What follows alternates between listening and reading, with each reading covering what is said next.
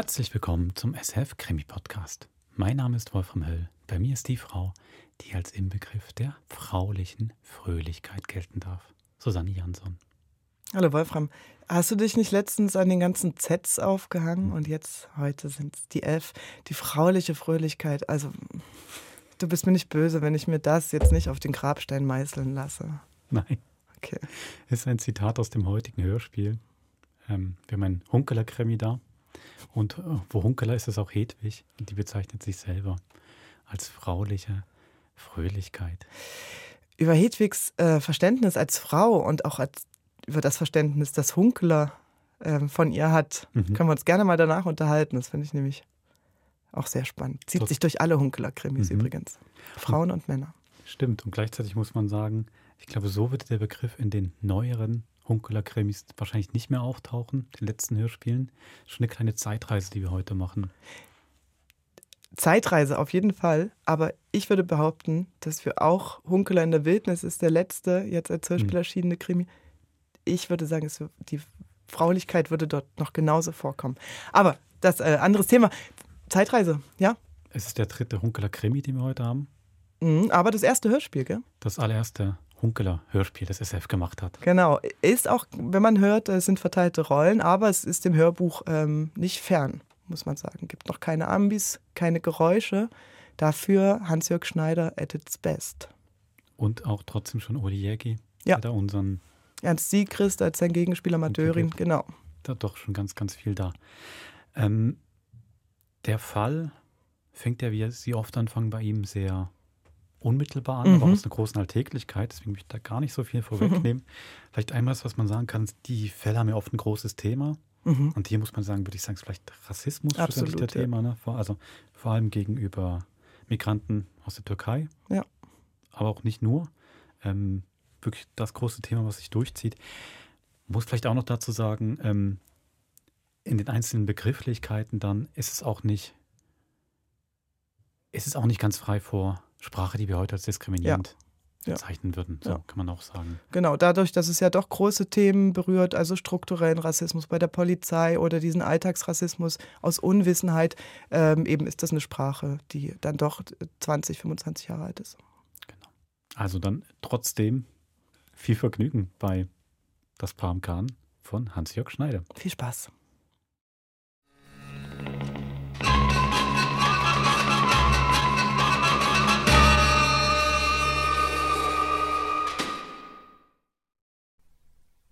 Peter Hunkeler, Kommissär des Kriminalkommissariats Basel, gewesener Familienvater, jetzt geschieden, lag im Wasser des Thermalbads Neuwieler im Elsass und dachte nach. Vor drei Tagen, genau am 8. November, einem Dienstagabend, war er in St. Johann Quartier an die Murbacher Straße gerufen worden, wo in einer Zweizimmer-Altwohnung eine übel zugerichtete Frauenleiche lag, deren Gesicht nicht mehr kenntlich war.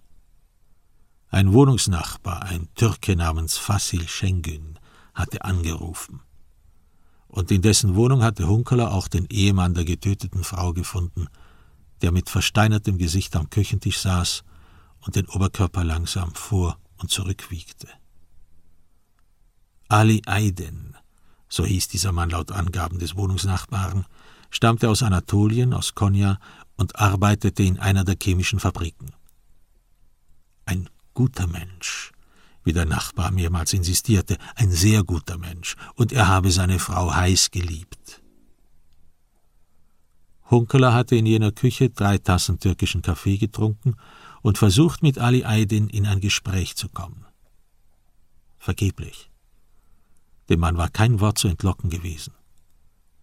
Nur einmal hatte er kurz aufgeschaut, aus seltsam hellen Augen, direkt in des Kommissärs Gesicht, in jenem Moment nämlich, als Hunkeler gefragt hatte, ob denn die in der Wohnung nebenan liegende Aische Eiden keine gute Frau gewesen sei. Da hatte Hunkeler gemerkt, dass er Eiden ihn genau verstand und beinahe etwas gesagt hätte.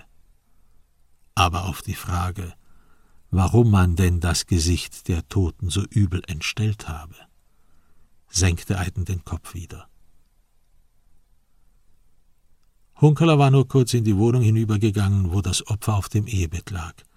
Die Arbeit hatte er Detektivwachtmeister Michael Madörin übergeben. Die kriminaltechnische Abteilung war da und der Gerichtsarzt. Aber Hunkeler interessierten nicht Fingerabdrücke und Schmauchspuren, sondern Menschen. Und er hatte sogleich wahrgenommen, dass es hier in diesem ärmlichen St. Johann-Milieu nicht um Macht und Geld gegangen war, sondern um Eifersucht, Liebe und Ehre. Nur warum hatte man der jungen Frau das Gesicht entstellt? Hunkeler, im Thermalwasser Neuwielers liegend, atmete tief durch, schloss die Augen und rollte sich ein. Er versank in der braunen Brühe, eine lebende Kugel treibend im Urschlamm, aus dem jedes Leben gekrochen war. Nach einer Weile spürte er, wie sein Nacken langsam auftauchte, dann der Rücken, emporgehoben von der Luftblase im Brustkorb. So blieb er schweben, solange es ging. Dreißig Sekunden, vierzig Sekunden, bis die Atemnot seine Nase an die Luft zurückzwang. Er hob den Kopf und schaute sich um. Was er sah, war ihm wohlvertraut und doch seltsam fremd. Drei Elsässer Frauen lagen nebenan im Bassin, schwere Leiber. Auf den Köpfen farbige Badekappen mit Blumendessins, Seerosen der schönen alten Art. Sie redeten in breitem Elsässerdeutsch über eine bevorstehende Hochzeit, wobei die eine die Meinung vertrat, die Braut sei ein Luder und werde immer ein Luder bleiben, und der Bräutigam hätte eigentlich etwas Besseres verdient. Hinter der angelaufenen Fensterscheibe lag Nebel, in dem schwach die Umrisse eines verkrüppelten Apfelbaums zu sehen waren. Frauen, dachte Hunkeler, sind seltsame Wesen. Aber warum bringt jemand eine Frau um? Als er an diesem 11. November über den unbewachten Grenzübergang nach Basel zurückfuhr, sah er wegen des Nebels keine zehn Meter weit. Er hielt sich dicht am rechten Straßenrand, um nicht mit den heimkehrenden Grenzgängern, die in Basel arbeiteten, zu kollidieren. Einen Augenblick lang glaubte er, das zerschlagene Gesicht der toten Aische Eidin vor sich zu haben, ein schwankendes, zerstörtes Antlitz im Licht der Scheinwerfer, die sich in den Nebel bohrten. Er bremste scharf ab, um es nicht zu überfahren, und kam im Straßengraben zu stehen. Der Motor starb ab. Nein, dies ist nicht mein Fall. Dies ist der Fall von Kollege Madörin. Er startete den Motor neu und fuhr auf die Straße zurück. Er beschloss, ob schon Freitagabend war, noch schnell auf dem Lohnhof vorbeizuschauen.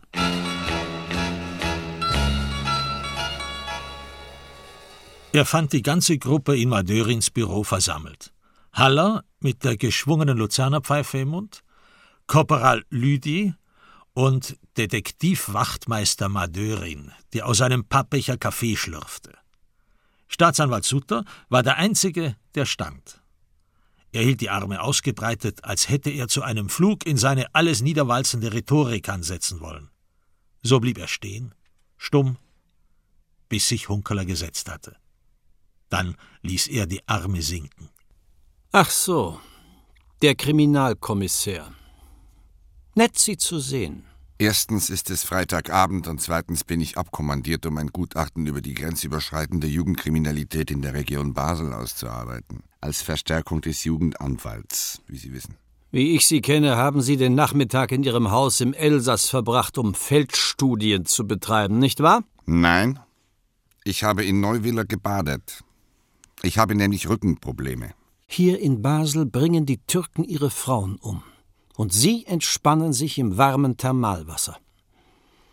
Haben Sie das Antlitz der toten Frau nicht gesehen? Doch. Im Nebel. In der Nähe des Grenzübergangs. Das verschlug dem Staatsanwalt einen Moment lang die Sprache. Sind Sie betrunken? Noch nicht. Ich betrinke mich erst um Mitternacht. Staatsanwalt Suter erstarrte, mit offenem Mund, so dass sein tadelloses Gebiss zu sehen war. Er überlegte kurz, schluckte leer und ging entschlossenen Schrittes zur Tür, riss sie auf und warf sie schmetternd hinter sich zu. Hunkeler griff in die Jackentasche, holte eine Zigarette heraus, steckte sie an, rauchte und hustete. Was gibt es Neues? Wie sieht es aus?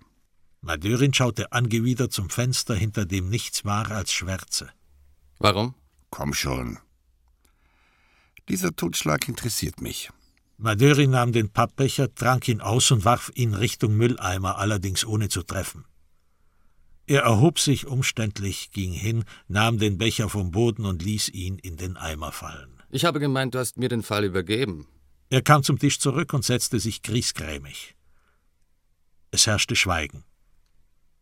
Haller griff sich Streichhölzer und riss eines dreimal an, bis es endlich brannte. Er stieß weiße Rauchschwaden in die Luft. Sutta ist der Auffassung, der Fall sei abgeschlossen. Warum? Hat Ali Aydin gestanden? Nein. Er hat bis jetzt kein Wort gesprochen. Wo ist er? Er sitzt unten, in Einzelhaft. Und wenn er sich umbringt? Er bringt sich nicht um. Türken sind vieles gewohnt. Er war es nicht. Das ist genau das, was mir an dir so auf den Nerv geht.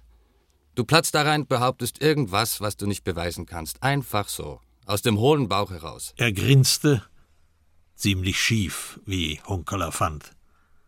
Dann setzte er neu an, überzeugt, den entscheidenden Schlag zu landen. Frau Eiden hat in fremden Haushalten geputzt. Wir haben das untersucht, es sind nicht die besten Adressen. Schwarzarbeit natürlich. Sie hat keinen Rappen versteuert. Außerdem hat sie Männerbesuch empfangen. Wir wissen noch nicht genau, wer das war, aber es ist regelmäßig geschehen. Für jeweils eine Stunde. Wir wissen das von Frau Lüthi, die im Parterre wohnt. Es scheint sich also um Eifersucht zu handeln. Totschlag im Affekt. Ziemlich eindeutig. Findest du nicht? Hunkeler schloss die Augen. Er sah vor sich das Ehebett, auf dem die tote Frau gelegen hatte. Den Mann in der Küche des Nachbarn, seinen hellen, verzweifelten Blick. Er bewegte langsam den Kopf von links nach rechts und von rechts nach links, als wollte er den steifen Nacken lockern. Ich bin auch der Meinung, dass er es nicht war. Hunkeler spürte Übelkeit. Sein Mageninhalt drängte nach oben. Er hätte sich übergeben wollen. Ein Bier wäre gut, dachte er, oder zwei oder drei. Sanfter Gerstensaft, wohltuend und nährend. Er öffnete die Augen und sah mitten auf dem Tisch einen Anhänger mit Schnur liegen. Er erhob sich und schaute genau hin. Der Anhänger war flach und zeigte zwei Figuren, eine Frau und einen Mann, Seite an Seite, die aus einem Boot oder Nachen herauswuchsen. Bronze, vermutlich. Rühr es nicht an. Hunkeler blieb ruhig stehen, die Augen auf den Anhänger gerichtet. Ein wunderschönes Stück, aus einer Kultur stammend, die aus der Kraft der Magie lebte. Das ist ein Amulett. Das Paar im Kahn, so nennen wir es. Es hat am Hals der toten Frau gehangen. Wir wissen nicht, woher es stammt. Türkisch ist es nicht. Wir haben uns erkundigt. Was ist mit der Tatwaffe? Keine Ahnung. Wir wissen nur, dass die Täterschaft mehrmals zugeschlagen hat. Wann genau? Es muss über Mittag geschehen sein. Hat Herr Eiden über Mittag zu Hause gegessen? In der Regel nicht. Er hat sich üblicherweise in der Kantine verpflegt. Madörin beugte sich vor und tippte mit dem rechten Zeigefinger auf den Tisch. Stell dir vor, er kommt über Mittag überraschend heim. Stell dir vor, er findet seine Frau in der Küche, zusammen mit einem Freier. Der dreht doch durch. Warum in der Küche? Weil Frau Eiden in der Küche totgeschlagen wurde. Neben dem Gasherd. Dort will sie Herr Eiden gefunden haben. Am Abend, das stinkt doch zum Himmel. Eiden ist nämlich über Mittag nicht in der Kantine gewesen. Hunkeler erinnerte sich an das Bild, das über dem Ehebett gehangen hatte. Eine Moschee vor türkisblauem Nachthimmel, neben den Minaretten der Halbmond. Was ist mit dem Freier? Warum hat er sich nicht gewehrt? Warum meldet er sich nicht? Warum wohl? Madörin grinste. Hunkeler erhob sich und schmiss den Stuhl um. Seid ihr übergeschnappt? Seid ihr wahnsinnig geworden? Da öffnete sich die Tür.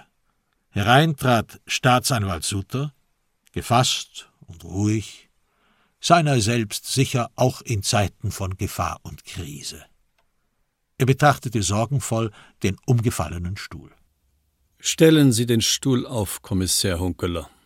Hunkeler packte den Stuhl und stellte ihn auf die vier Beine. Wer schreit, hat Unrecht, das wissen Sie. Sutter schüttelte traurig den Kopf, ging zum Fenster und schaute in den dunklen Nebel hinaus. Das ist der islamische Fundamentalismus. Die Frau ist in dieser Kultur, wenn man es so nennen will, nichts weiter als ein Gebrauchsgegenstand, ein Tier, ein Hund. Die Frau wird gesteinigt, wenn sie einen fremden Mann auch nur anlächelt. Und dann kommen diese Machos hierher nach Basel, um Schweizer Franken zu verdienen, die sie natürlich nicht hier ausgeben, sondern zurückschicken nach Kleinasien und damit ihre Brut aufziehen, wenn ich so sagen darf. Das dürfen wir nicht zulassen, meine Herren. Da müssen wir durchgreifen. Und das ist die Aufgabe unserer Polizei. Er drehte sich um, zog ein Taschentuch aus seiner Hose und wischte sich die Hände. Der Fall ist abgeschlossen. Ali Aydin hat sich in seiner Zelle erhängt.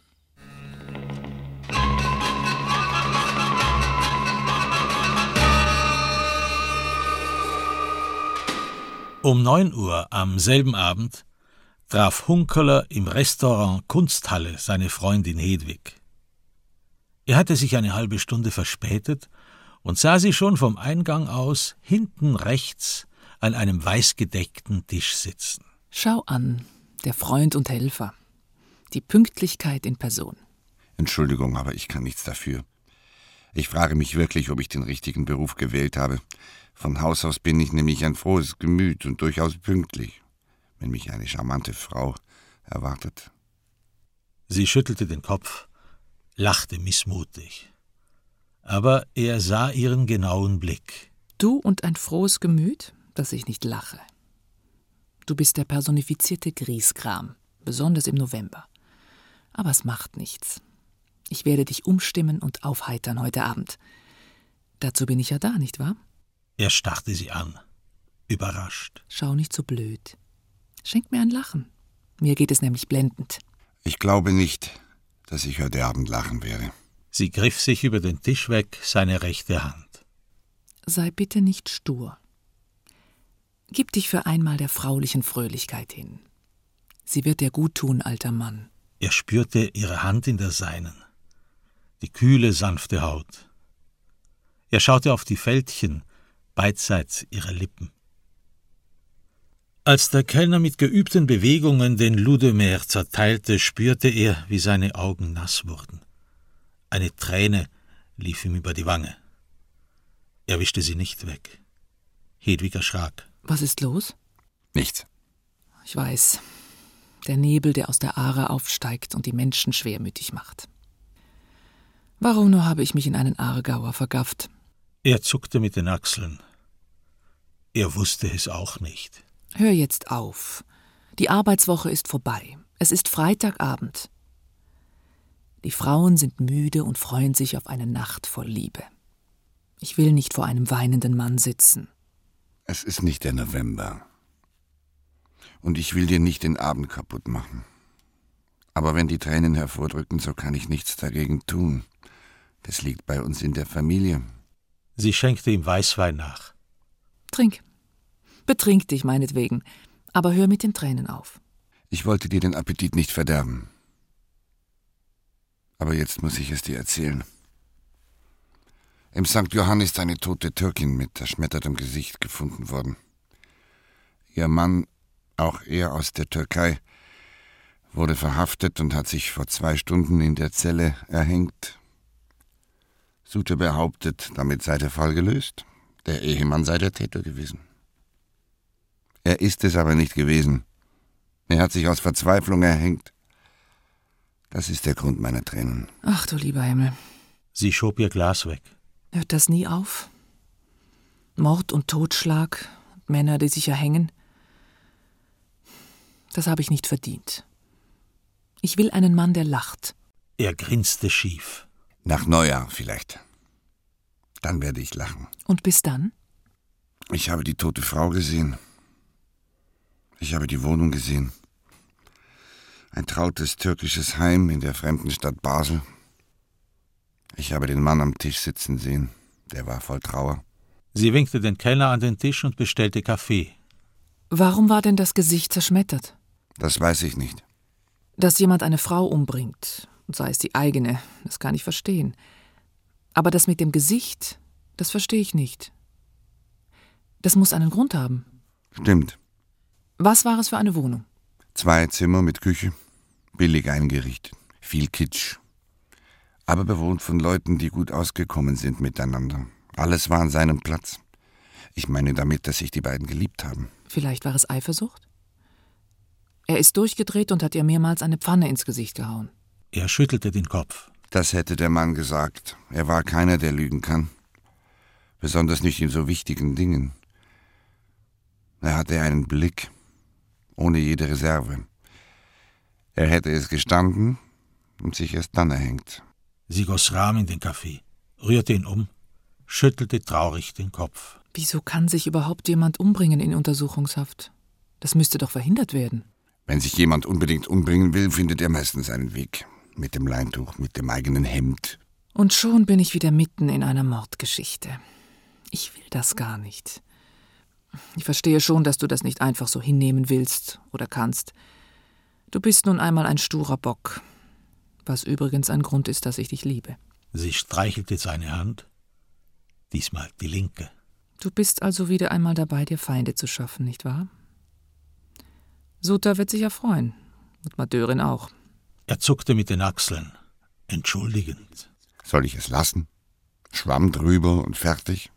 Sie zog ihre Hand zurück, und er sah die Enttäuschung in ihrem Gesicht. Sie schwiegen. Der Kellner servierte ab. Bezahlst du für mich?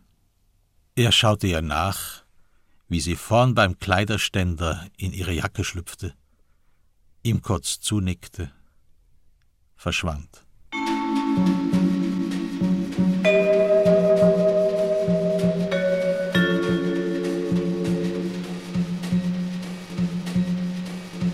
Er ließ sich von einem Taxi in die Elsässer Straße fahren, stieg aus und bog in die Murbacher Straße ein.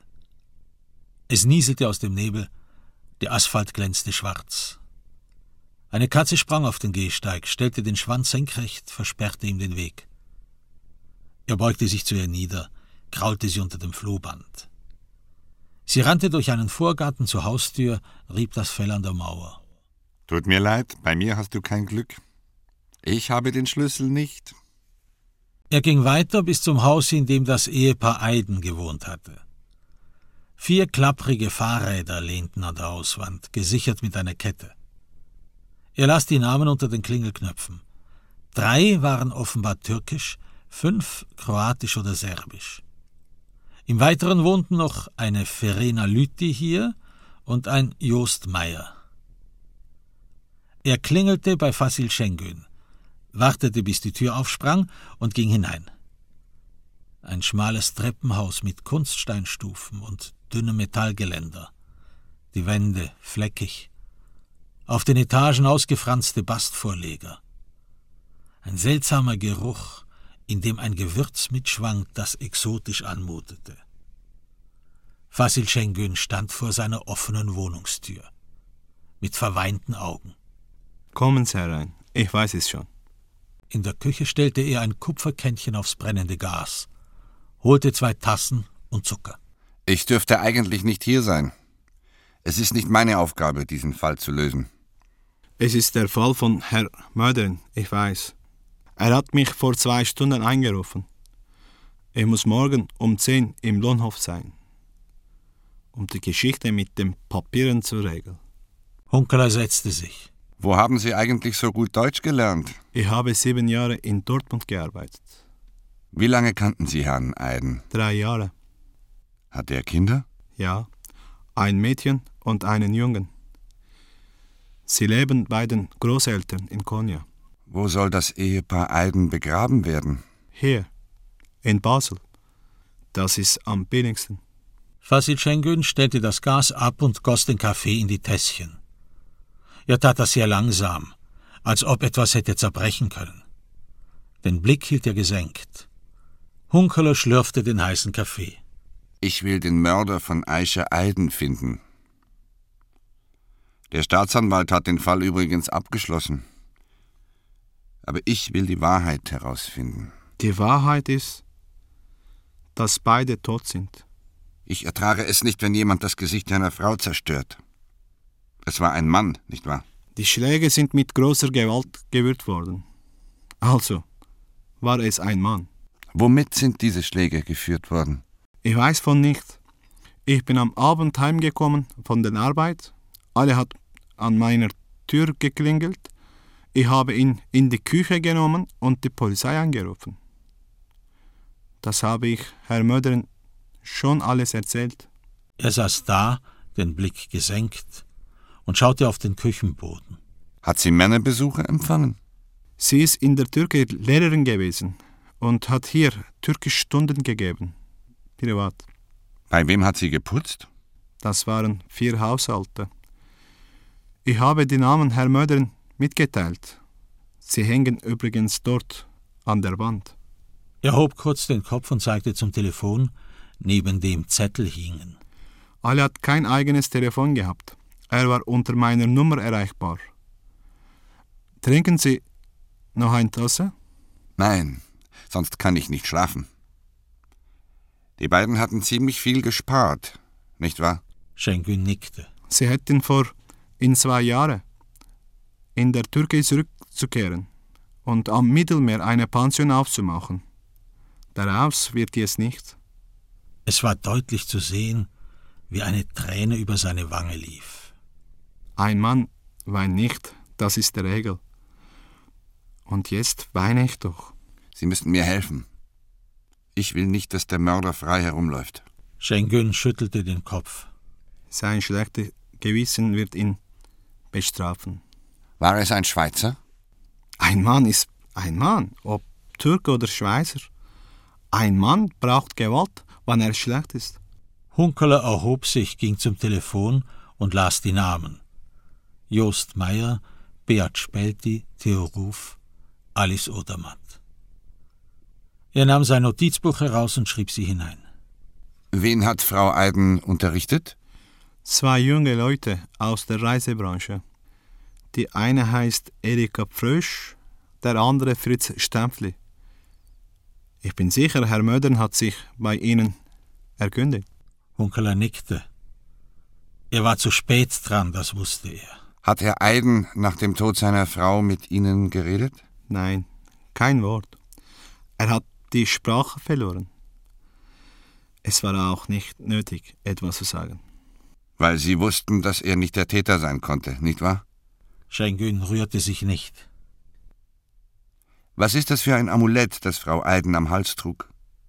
Von wem hat sie es bekommen? Sie hat dieses Amulett geliebt. Ich weiß nicht, woher sie es hatte. Sie hat einen Geliebten gehabt, nicht wahr? Schengen hob den Kopf und schaute dem Kommissär direkt in die Augen, ohne Falsch, ohne Arg. Aisha war gute Frau. Sie hätte ihrem Mann diese Schande nie angetan. Vielleicht hat er nichts gewusst von diesem Geliebten. Sie hat ihre Liebe versteckt. Hunkeler wartete auf eine Antwort. Dann hob er die Tasse an die Lippen und ließ den süßen Kaffeesatz in den Mund rinnen. Dieser Mann würde nichts sagen. Auch wenn er etwas zu sagen gehabt hätte, das war klar. Verständlich war sein Schweigen, denn es gab nichts mehr zu retten, außer der Ehre vielleicht. Vielen Dank. Ich werde mir erlauben, Sie noch einmal zu besuchen, wenn ich Fragen habe. Schengen erhob sich mit einer leichten Verbeugung.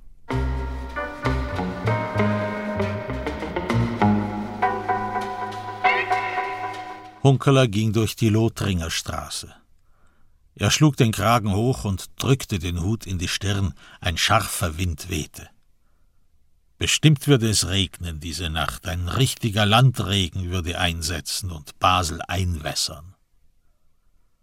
Vorne an der Ecke sah er, wie das Einer-Tram vorbeifuhr. Im vorderen Wagen saßen drei Menschen und schienen zu schlafen, der hintere Wagen war leer. Er überquerte die Voltastraße und betrat die Wirtschaft zur neuen Brücke. Eine einschlägige Kneipe für Alkis und Kiffer, gut und sauber geführt. Gedrückt wurde hier nicht. Darauf achtete der Wirt, der auf ein gutes Verhältnis zur Polizei Wert legte. Die Wirtschaft war halb voll. Sieben Tische waren besetzt. Der Stammtisch gleich neben dem Eingang, zwei Tische links, drei Tische rechts. Hinten in der Ecke saß ein junges Paar, das Händchen hielt und schmuste. Die Leute am Stammtisch, vorwiegend junge, vergammelte Ware, drehten den Kopf, als Hunkerler unter der Tür stehen blieb und sich umschaute. Ein brandmagerer Kerl von knapp zwanzig Jahren in fleckiger Jeansjacke erhob sich, verbeugte sich leicht gegen den Kommissär und wischte hinaus. Hunkeler ging zum Stammtisch und setzte sich auf den leeren Stuhl neben Pedro. Wer war das? Das war der schmale Freddy, ein Kleindealer, harmlos, kein Grund zur Aufregung. Ah, was verschafft uns die Ehre? Pedro trug wie immer einen sauber gebügelten Zweireiher samt weißem Hemd und Krawatte. Woher er seine Anzüge hatte, wusste niemand genau. Man munkelte, er habe einen guten Freund aus irgendeiner Chefetage, der ihm seine alten Kleider überließ und ihn auch sonst mit dem Nötigsten versorgte. Eine Invalidenrente bezog er nicht, Dazu wäre er zu stolz gewesen. Pedro war Berufsmann, jedenfalls behauptete er das. Er hatte vor fast 40 Jahren mit Hunkeler zusammen die Universität besucht. Ein alter Freund also, der das Studium aufgegeben hatte und erst Werbetexter, dann Übersetzer aus dem Spanischen geworden war. Er saß wie immer vor einem einer Roten. Der Nebel schlägt mir aufs Gemüt, und mein Beruf gibt mir den Rest. Hunkeler bestellte bei der Kellnerin, einer rundlichen, lebhaften Jugoslawin, eine Flasche Bier. Der Lohn aller Rechthaber. Erst bringen Sie gefallene Frauen und Männer, die Mut zur Tat hatten, hinter Gitter, und dann kommen Sie her, zum Abschaum der Stadt, und wir müssen Sie trösten. Stimmt. Du hast recht, wie immer. Er zündete sich eine Zigarette an, rauchte, hustete. Kannst du nicht endlich aufhören mit dem Nikotin? In deinem Alter, mit deinem Husten. Warum? Hier rauchen doch alle. Die haben was davon, die kiffen. Ich habe auch was davon. Ja, Lungenkrebs. Die Kellnerin brachte das Bier und wollte einschenken. Aber Hunkerle ließ es nicht zu.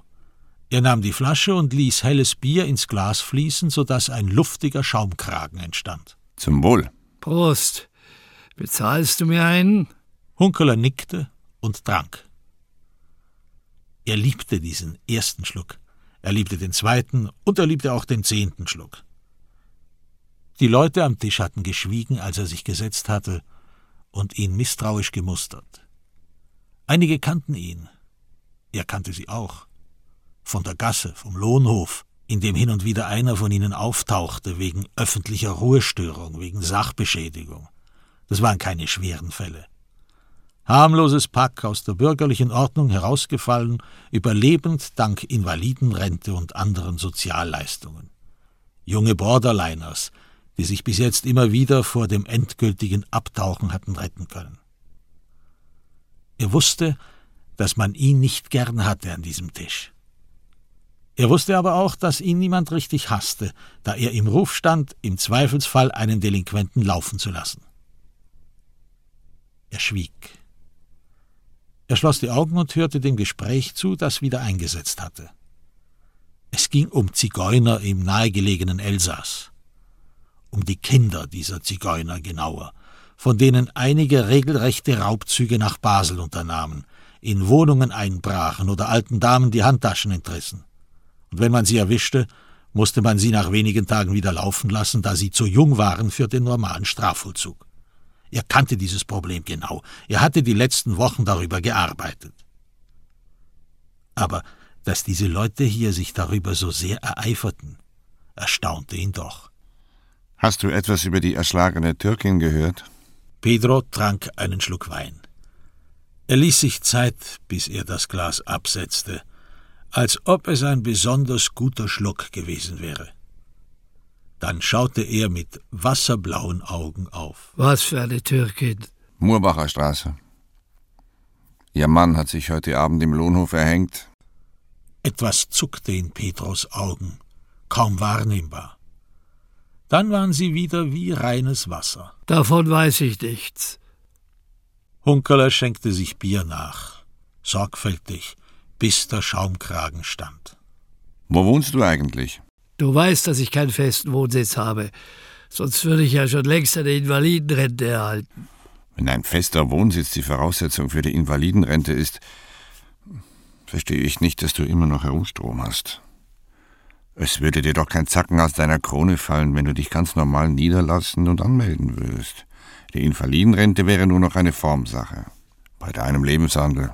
Sehe ich aus wie ein Invalidenrentner? Aber ich weiß, dass du am Anschlag lebst. Er nahm das Portemonnaie aus der Tasche und legte einen Schein auf den Tisch. Das Gespräch am Tisch verstummte. Alle schauten zu. Wenn du meinst, du kannst mich mit hundert Franken kaufen, so ist das eine Beleidigung. Er nahm den Schein und zerriss ihn zu kleinen Fetzen, die er in den Aschenbecher fallen ließ. Das ist nur Geld, das du zerstörst. Aber der Türkin haben sie das Gesicht zerschmettert. Pedro schluckte leise. Dann hob er sein Glas an die Lippen und trank es in einem Zug aus. Bezahlst du mir noch ein? Im Übrigen weiß ich wirklich nichts. Du bist doch in diesem Quartier zu Hause. Da musst du etwas wissen. Ich schlafe in der Damentoilette des Parkhauses Heuwaage. Dort liegt eine Warmwasserleitung unter dem Boden, die wärmt mich. Und fließendes Wasser habe ich auch. Und wenn eine Dame auf die Toilette muss? Dann ist sie besetzt. Um diese Zeit geht dort übrigens keine Dame auf die Toilette. Aber den Tag über hockst du doch in diesen Beizen hier rum, um den Voltaplatz, oder nicht? Wenn du es wissen willst, so kann ich dir meinen Tagesablauf genau schildern. Also, ich schlafe auf dem Boden jener Damentoilette. Um sieben stehe ich auf und gehe zu Fuß zur Wohnung meiner Tochter. Die arbeitet auf der Zeitung und stellt mir jeweils eine Thermosflasche mit Kaffee hin. Ich trinke also Kaffee bei ihr und lege mich für zwei Stunden in ihr Bett. Anschließend Rasur und Dusche. Als Aftershave benutze ich ihr Eau de Toilette. Dann telefoniere ich, organisiere Übersetzungsaufträge. Zwischendurch esse ich äh, Spiegeleier oder sowas. Um elf kommt der Postbote. Ich gehe hinunter, öffne den Briefkasten und nehme meine Post heraus. Wenn Post da ist. Meist ist keine da. Ach so genau will ich das gar nicht wissen. Doch, du hast gefragt. Du sollst wissen, wie ein bestandener Sechziger in dieser Stadt zu leben gezwungen ist. Um zwölf verlasse ich die Wohnung und spaziere ins St. Johann hinunter. Du kennst die einschlägigen Beizen. Dort hocke ich mich hinein, trinke zwei, drei Flaschen Bier und steige dann um auf den Rotwein. Aber nur langsam. Ich kann mich nicht leisten, besoffen zu werden. Ich bin ja kein Staatskrüppel wie du. Hunkeler schluckte leer. Er kam sich wieder einmal mies vor, windig, wie ein Hund, der sich verirrt hat und nicht mehr zurückfindet. Er sah, dass die Bierflasche leer war und bestellte noch eine. Ich habe hier übrigens Schulden, über 260 Franken. Wenn es dir hilft, kannst du die ja bezahlen. Immerhin hast du eine Tochter, bei der du dich erholen kannst. Meine Tochter habe ich schon seit Jahren nicht mehr gesehen. Das kann ich verstehen. Wer will schon einen Polizisten zum Vater haben? Hunkeler wusste, dass es so war. Ich suche übrigens eine Stelle. Und ich suche eine Wohnung. Und da mich meine Tochter übers Wochenende nicht in ihrer Wohnung haben will und da im Weiteren die meisten Kneipen übers Wochenende geschlossen sind, suche ich bis Montagmorgen eine Ausweichmöglichkeit. Hunkeler hatte den Blick auf die Tischplatte gerichtet und schwieg. Er sah seine Zigarettenschachtel liegen, sein Bierglas stehen.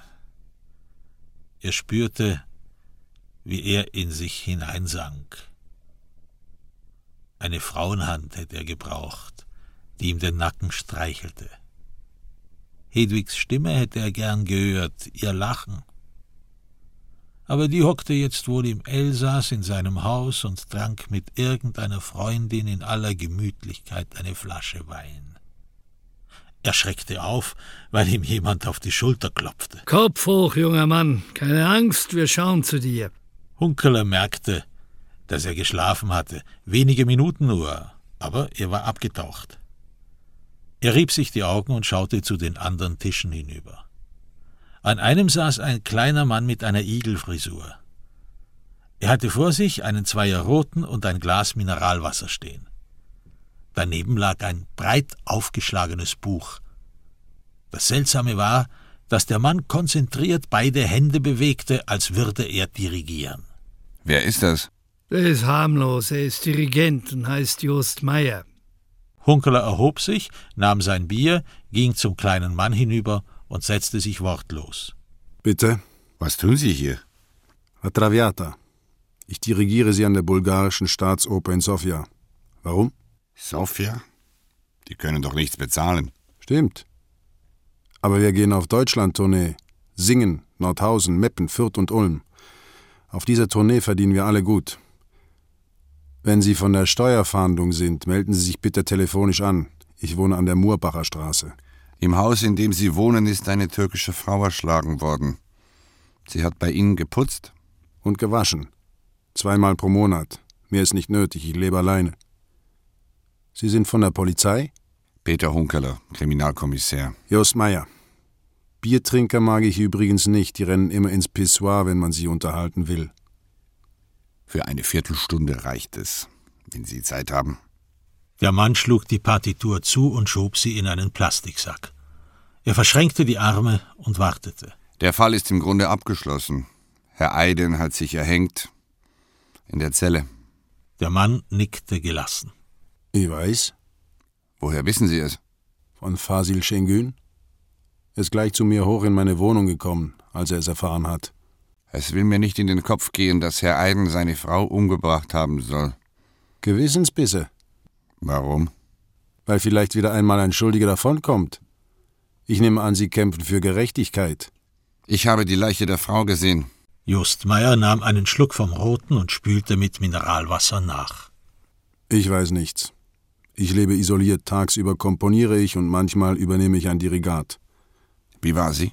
Fröhlich, hilfsbereit. Sie hat wenig geredet, sie konnte nicht gut Deutsch, aber man hat gesehen, dass sie gern lebt. Kennen Sie das Amulett, das sie um den Hals getragen hat? Das Paar im Kahn, ja. Warum Paar im Kahn? Haben Sie diesen Ausdruck von ihr? Meyer schüttelte den Kopf. Sie hat kein Wort gesagt über dieses Amulett. Aber es war ein Paar im Kahn, das hat man gesehen. Bei welcher Gelegenheit haben Sie das gesehen? Meyer grinste. Dann schüttelte er den Kopf, ungläubig, angewidert. Das ist doch die Höhe. Ich will Ihnen helfen, weil ich diesen Totschlag eine Schweinerei finde und Sie verdächtigen mich. Ich habe das Amulett zwei, dreimal gesehen, als sie geputzt hat. Sonst war nichts. Wann haben Sie es zum ersten Mal gesehen? Wenn das ein Verhör sein soll. Meyer schenkte sich Wein ein. Sage ich nichts mehr. Ich suche Hilfe, ich will wissen, wer es war. Meyer überlegte. Er trank langsam, spülte mit Wasser nach. Es war im Sommer. Im Juli wahrscheinlich. Es war eine Affenhitze und sie trug eine offene Bluse. Da habe ich das Amulett zum ersten Mal gesehen. Ich habe mich gefragt, woher hat sie das? Warum haben Sie sich das gefragt? Jetzt hören Sie auf mit diesen dümmlichen Fragen. Ich erzähle Ihnen freiwillig, was ich weiß. Einverstanden? Hunkeler nickte. Also, dieses Amulett stammt aus einer magischen Welt. Nicht aus einem Gebiet des Islam wie die Türkei, sondern aus Mexiko, Afrika oder Indien. Ein wunderschönes Stück. Und fremd am Hals dieser Frau. Aber sie hat es gern getragen, das hat man gesehen. Sie war richtig stolz darauf. Vielleicht war es das Geschenk eines Liebhabers. Das glaube ich nicht. Sie war nicht eine Frau, die fremd geht. Woher wissen Sie das? Meyer grinste breit. Sie sind ein Komiker, wissen Sie das? Eine echte Lachnummer. Nur sind Sie bei mir an der falschen Adresse. Entschuldigung. Diese Fragerei gehört zu meiner Deformation professionell. Reden Sie bitte. Ich werde schweigen. Meyer senkte den Blick und überlegte ziemlich lange. Das vorletzte Mal, als Frau Eiden zum Putzen kam, habe ich bemerkt, dass etwas nicht mehr stimmte. Ich habe ihr das sogleich angesehen, als ich ihr die Wohnungstür aufgemacht habe. Ich will Ihnen das genau erklären. Die Frau war tief traurig. Aber sie hat versucht, ihre Traurigkeit zu überspielen. Ich weiß nicht, ob Sie das kennen. Jemandem sitzt die Verzweiflung in den Augen, der Schmerz. Aber er versucht, einen fröhlichen Schleier darüber zu legen, den Schmerz zu verstecken, auch vor sich selber. Es war, als ob sie sich selber aufgegeben und nur noch aus der Anstrengung gelebt hätte, fröhlich zu scheinen. Es war eine Qual, sie anzusehen. Das muss vor drei, vier Wochen gewesen sein, Mitte Oktober ungefähr. Ich hätte sie gerne gefragt, was sie habe, aber ich konnte das nicht, da wir nie privat geredet haben zusammen. Ich bin erschrocken. Sie war immer wie eine Sonne gewesen und plötzlich war sie kalt wie Stein. Auch mager war sie geworden. Vielleicht hilft Ihnen diese Beobachtung weiter. Darf ich Sie jetzt bitten, ich muss die Partitur studieren. Wenn es weitere Fragen gibt, so wissen Sie ja, wo ich wohne. Danke. Sie haben mir sehr geholfen.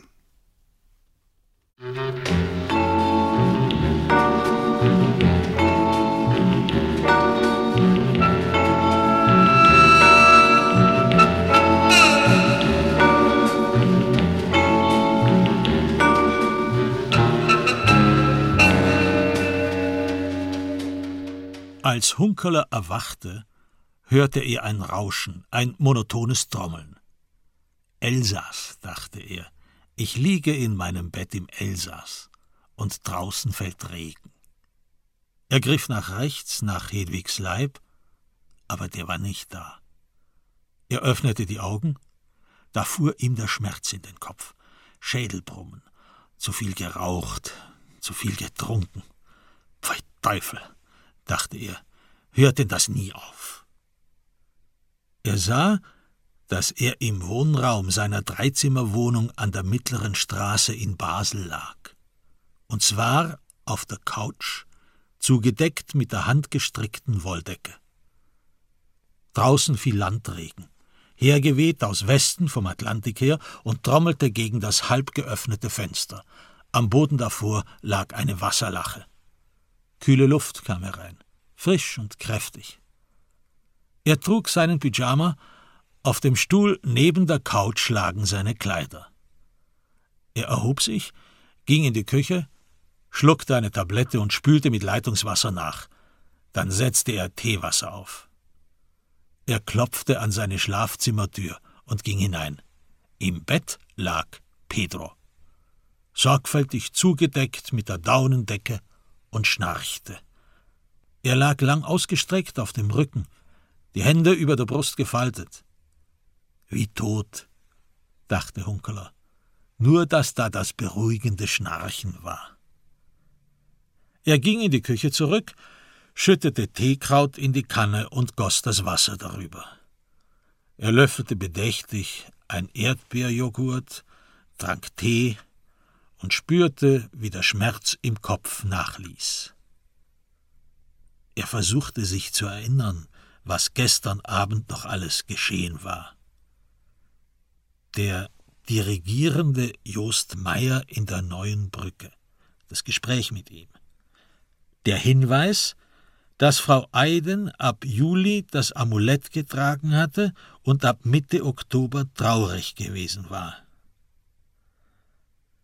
Eine Stunde nach Mitternacht ungefähr hatten sie draußen auf der Straße gestanden.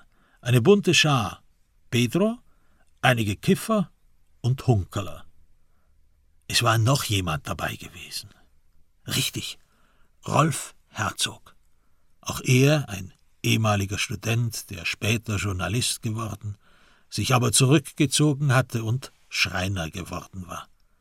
Ein Stammgast auch er in der neuen Brücke, ein halber Clochard mit zerfurchtem Gesicht und langem Haar. Er pflegte seine Zigaretten mit sicheren Fingern selber zu drehen, auch wenn es spät war. Und er konnte noch immer herzlich lachen, obschon er seine junge Frau verloren hatte.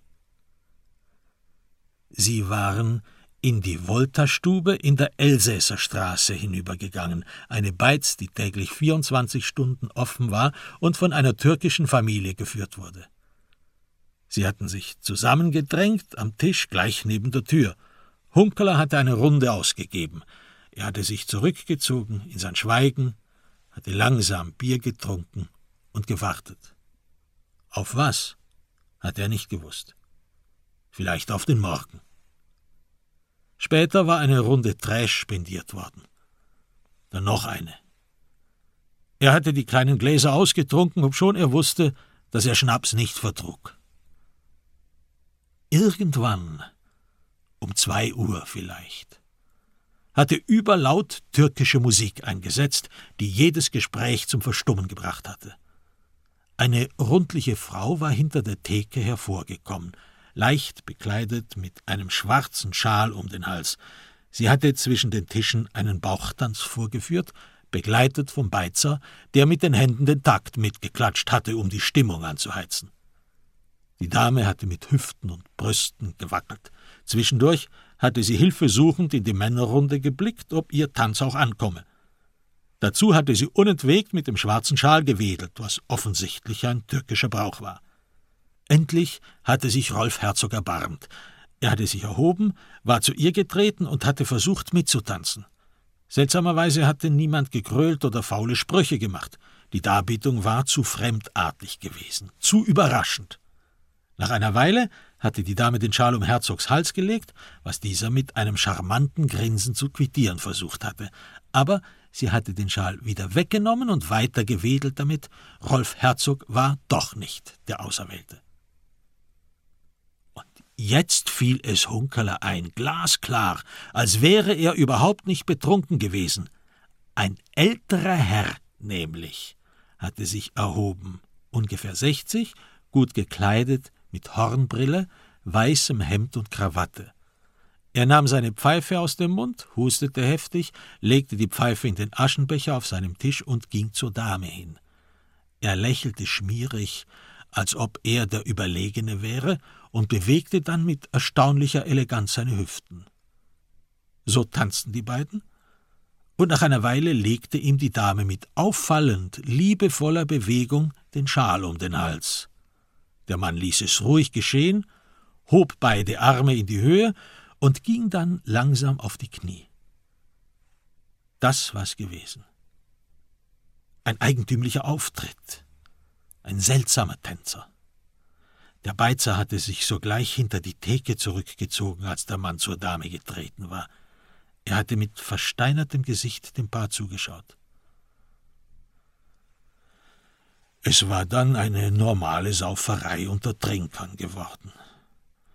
Um vier Uhr morgens hatte Hunkeler den schwankenden Pedro mit nach Hause genommen und ihm sein Bett angeboten. Was war das für ein Mann? Warum war der so siegessicher gewesen? Hunkeler trank die dritte Tasse Tee und wartete. Er musste sich erst erholen vom Schnaps. Ganz ruhig, alter Mann, dachte er, Du hast gut gearbeitet. Das kannst nur du. Um halb zwölf kam Pedro in die Küche, in seinen Zweireiher gekleidet. Tee? Nein, Kaffee. Hunkeler setzte Kaffeewasser auf. Dusche? Nein, äh, heute nicht. Sie warteten, bis der Topf auf dem Gas pfiff. Dann goss Hunkeler kochendes Wasser in den Filter. Was war das für ein Mann? Welcher Mann? Der Tänzer. Der heißt Beat Spelti, ein Winkeladvokat. Er macht den Leuten die Steuererklärung, berät sie in juristischen Fragen. Er geht jede Nacht ins Volta und bekommt den schwarzen Schal umgelegt. Was bedeutet das? Willst du essen? Pedro schüttelte den Kopf. Das bedeutet, dass er der Verlobte der Dame ist, äh, so ungefähr. Ein türkischer Brauch offenbar. Kitsch, der nichts zu bedeuten hat. Vielleicht doch. Vielleicht hat es doch etwas zu bedeuten. Pedro setzte die Tasse abrupt ab. Es war ihm nicht wohl. Hör auf, ja. Es hat keinen Sinn. Diese Gesellschaft hat keine Polizei nötig. Sie hilft sich selber. Sie hat nicht auf dich gewartet. Ich hätte die beste Lust, dich einsperren zu lassen, wenn du mir nicht sagst, was du weißt. Einsperren? Weswegen? Du bist nicht gemeldet. Du stromerst herum. Pedro grinste geringschätzig. Das weißt du doch besser, alter Knabe. Sie sperren mich vielleicht ein und ich schlafe mich im Knast aus. Dann kommt Beat Spelti und holt mich heraus und ich stromere weiter herum. Im Grunde gehörst du wegen schwerer Verwahrlosung in die Friedmatt, und zwar in die geschlossene Abteilung.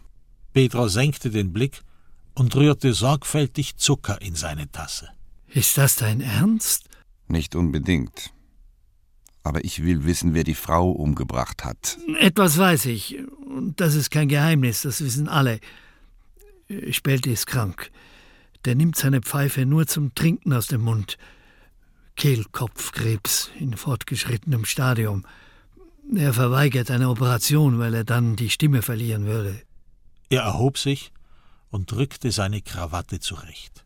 Vielen Dank für die Gastfreundschaft und bis bald. Hunkeler blieb sitzen. Er rührte sich nicht. Nach einer Weile hörte er, wie die Wohnungstür ins Schloss fiel.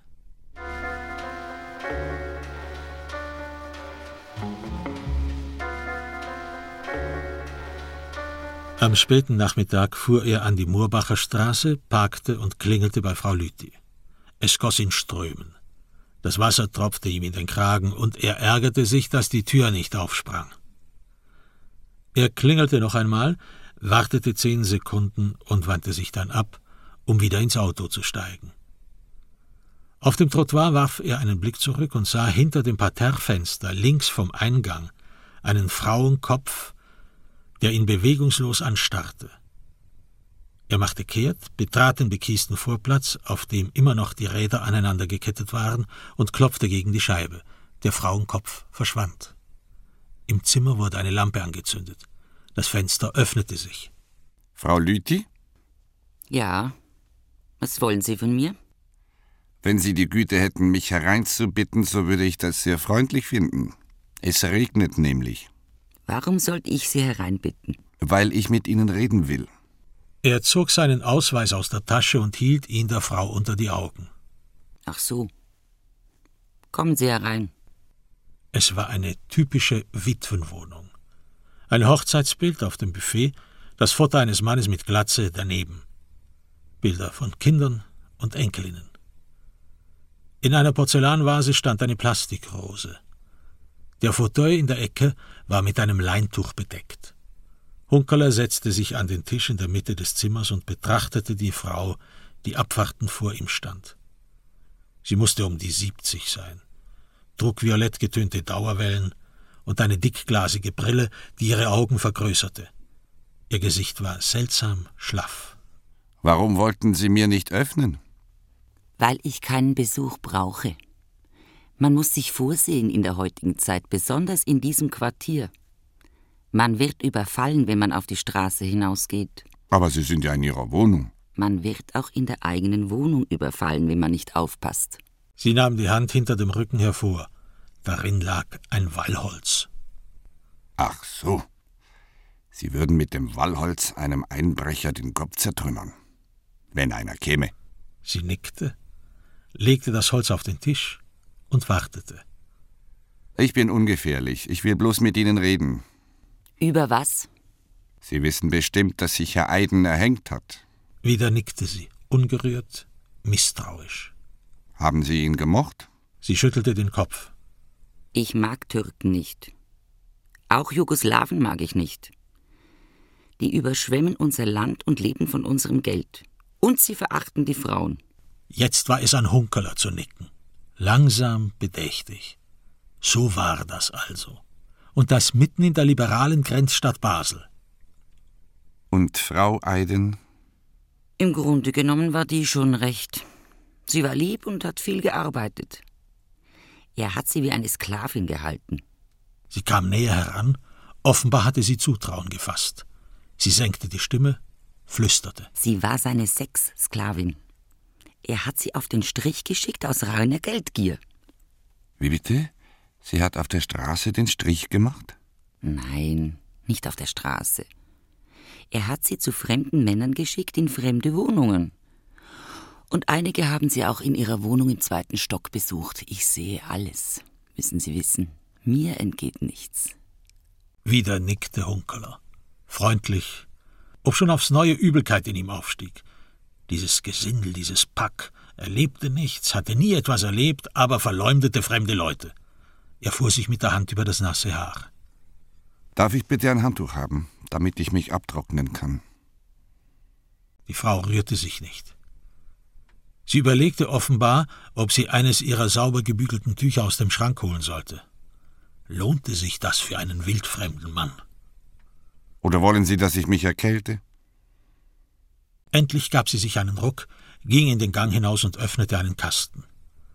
Hunkeler betrachtete den Tisch, an dem er saß. Eine Metallschale stand darauf mit zwei Bananen darin und einem Apfel, alles aus Kunststoff.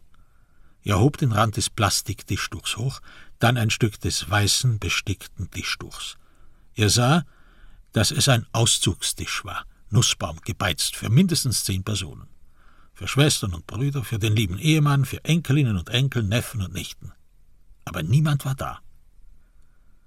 Diese Frauen sind zäh, dachte er. Die haben nichts anderes zu tun, als den ganzen Tag auf die Straße hinauszuschauen und zu warten. Auf was, wissen sie nicht. Und wenn sie mit 85 sterben, kommt der Trödler, nimmt den Auszugstisch aus Nussbaum mit, stellt ihn ins Schaufenster. Und dann taucht ein türkisches Ehepaar auf und stellt ihn ins Wohnzimmer unter das Bild, das einen türkisblauen Himmel zeigt, in den Minarette hineinragen. Die Frau brachte das Tuch. Er trocknete sich ab. Danke. Können Sie sich erinnern, ob Frau Eiden am letzten Dienstag über Mittag Männerbesuch hat? Sie setzte sich, schüttelte traurig den Kopf. Das hat mich schon Herr Madörin gefragt. Leider bin ich weg gewesen. Gerade an diesem Dienstag habe ich eine Karfahrt in den Schwarzwald mitgemacht. Gerade an diesem speziellen Dienstag. Titisee, Feldberg, Schluchsee, St. Blasien und gerade während meiner Abwesenheit schlägt der Mörder zu. Was waren das für Besucher? Waren sie jung? Waren sie alt? Junge und alte. Ich würde sie sofort wiedererkennen. Ich habe ein gutes Gedächtnis. Wäre es nicht auch möglich, dass einige dieser Herren, die das Haus betraten, gar nicht zu Frau Eiden wollten, sondern zum Beispiel zu Herrn Meier? Nein. Herr Meier empfängt keinen Besuch. Aber vielleicht empfangen andere Mieter Besuch. Das wäre doch möglich. Sie schaute ihn durch die Brillengläser durchdringend an. Wie Fischaugen, kalt und leblos. Was wollen Sie eigentlich? Wollen Sie etwa behaupten, Herr Eiden sei nicht der Mörder? Ich wäre froh, wenn Sie mir über irgendetwas genaue Angaben machen könnten. Über einen bestimmten Mann, der zum Beispiel Zigaretten raucht oder Pfeife über eine bestimmte Automarke. Autos gibt es genug hier. Die schauen alle gleich aus. Autos verpesten das ganze Quartier. Und vorn am Voltaplatz wollen sie eine ganze Straßenzeile wegreißen, um die Nordtangente zu bauen. Und wem haben wir das zu verdanken? Den Elsässern, die hier arbeiten, weil sie scharf sind auf den Schweizer Franken. Es kommt nichts Gutes aus dem Ausland. Die machen Basel kaputt. Sie haben also keine Ahnung, wer Frau Eiden umgebracht haben könnte. Sie erhob sich vom Stuhl mit erstaunlicher Schnelligkeit. Ihre Fischaugen leuchteten empört. Ich weiß es genau. Es war Herr Eiden. Und jetzt muss ich Sie bitten, meine Wohnung zu verlassen. Draußen auf der Straße drehte sich Hunkeler noch einmal um. Er sah das reglose Frauengesicht hinter der Scheibe. Im Haus gegenüber war ein Fahrradgeschäft. Giovanni Nardi stand in roten Buchstaben über das Schaufenster geschrieben. Schon wieder ein Fremder also, der sich die Frechheit herausnahm, für wenig Geld den Leuten in St. Johann die Räder zu reparieren. Das Geschäft war geschlossen. Hunkeler setzte sich ins Auto und fuhr los.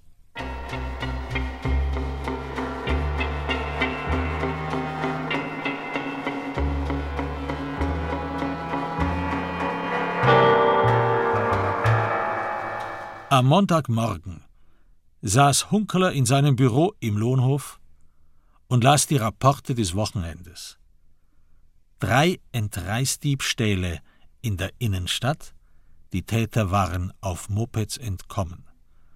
Zwei Einbrüche auf dem Bruder Holz, erbeutet worden waren Uhren und Schmuck im geschätzten Wert von 60.000 Franken, Täter unbekannt. In Kleinhüningen hatten drei Jugendliche aus dem Elsass ins Lebensmittellager eines Großverteilers eingebrochen und versucht, mit Dynamit einen zentnerschweren Tresor aufzusprengen. Dabei waren sie vom Nachtwächter überrascht und vom alarmierten Pikett geschnappt worden. Sie waren mit dem Auto über die Europabrücke nach Deutschland gekommen, ohne Fahrausweis, versteht sich, und hatten an der Schweizer Grenze geparkt. Sie waren herübergeschlichen im Gebiet der Langen Erlen, hatten eine Tür aufgebrochen und sich an die Arbeit gemacht. Ein Junge und zwei Mädchen, alle drei wohnhaft in einer Wohnwagensiedlung an einem Kanal bei Mulhouse. Er verstand diese Leute ja, die ihren Nachwuchs auf Raubzug schickten. Sie riskierten nicht viel. Aber im Grunde war es eine Schweinerei, die eigenen Kinder mit Dynamit einen Tresor knacken zu lassen. Eine Ohrfeige, das wär's, oder zwei, eine richtige Tracht Prügel. Er grinste schief, er schüttelte den Kopf, er sah keine Lösung. Er erhob sich, trat ans Fenster und schaute in den Hof hinaus, auf den Ahorn. Der Nebel hatte sich gelichtet, aber es regnete immer noch. Auf dem laublosen Baum saßen drei Krähen mit kräftigen Schnäbeln und schimmerndem Gefieder. Drei schwarze Proleten im Frack. Da ging die Tür auf. Herein kam Staatsanwalt Suter mit rot angelaufenem Gesicht, in grauem, tadellosem Anzug. Jetzt reicht's. Ich werde Ihnen ein Disziplinarverfahren anhängen. Ich werde dafür sorgen, dass Sie entlassen werden. Auf der Stelle. Sofort. Das geht leider nicht so einfach. Ich bin beamtet. Aber nicht bei Ihrem kriminellen Vorgehen. Das muss geahndet werden. Sie werden noch Ihr blaues Wunder erleben. Wer schreit, hat Unrecht. Das ist ein Zitat von Ihnen. Sutter schnappte nach Luft. Er versuchte, sich zu beruhigen. Es gelang ihm nur halb. Was tun Sie hier eigentlich? Ich überlege, was man gegen die Jugendkriminalität unternehmen könnte. Hunkeler war auf der Hut. Er wusste, was kommen würde. Und diese Studien in Sachen Jugendkriminalität betreiben Sie, indem Sie sich in einen abgeschlossenen Mord- oder Totschlagfall einmischen und an der Murbacher Straße herumschnüffeln? Hunkeler griff sich eine Zigarette, zündete sie an und wurde von einem Hustenanfall gepackt, der ihm die Tränen in die Augen trieb. Sie sind ja nicht mehr Herr über sich selber. Sie sind ein Suchthaufen. Sie saufen und rauchen und treiben sich mit Basels Abschaum in den übelsten Kneipen herum. Ach so. Das wusste er auch. Also hatte in der neuen Brücke oder im Volta ein stiller Beobachter gesessen. Wer hat Ihnen erzählt, dass ich an der Murbacher Straße gewesen bin? Fasil Şengün hat angerufen. Er hat sich beschwert. Das ist ja die Höhe, dass sich friedliche türkische Gastarbeiter von der Basler Polizei belästigt fühlen. Hunkeler überlegte, schnell und präzise. Wer konnte ihn bei seiner Sauftour beobachtet und diese Beobachtung der Polizei mitgeteilt haben? Anonym vermutlich. Pedro? Wohl kaum. Beat Spelti, der Jurist war und bestimmt schon mit der Basler Polizei zu tun gehabt hatte? Auch nicht, nein, der war zu verkommen. Der schmale Freddy vielleicht, der Kleindealer? Ein betrunkener Kommissär in einschlägigen Beizen, das gehörte sich selbstverständlich nicht, das war ihm bekannt. Wenn er sich schon betrinken wollte, dann hatte das in privatem Kreise zu geschehen. Ich pflege meine Freiheit so zu gestalten, wie ich es für richtig halte. Manchmal pflege ich ein paar Gläser Bier zu trinken. Und ab und zu erfahre ich dabei etwas, was für meine Arbeit durchaus nützlich sein kann. Staatsanwalt Suter stöhnte vernehmbar. Ein armer, leidgeprüfter Mann. Er setzte sich an den Tisch, wartete eine Weile, und ergriff dann ruhig und gefasst das Wort. Kommen Sie her. Setzen Sie sich. Hunkeler setzte sich. Es muss doch möglich sein, normal mit Ihnen zu reden, ohne Geschrei. Von Mann zu Mann. Also, hören Sie zu. Ich weiß, dass Sie ein besonderer Kommissär sind, der manchmal unorthodox arbeitet. Und ich gebe gern zu, dass Sie auf diesem Wege auch schon überraschende Erfolge erzielt haben.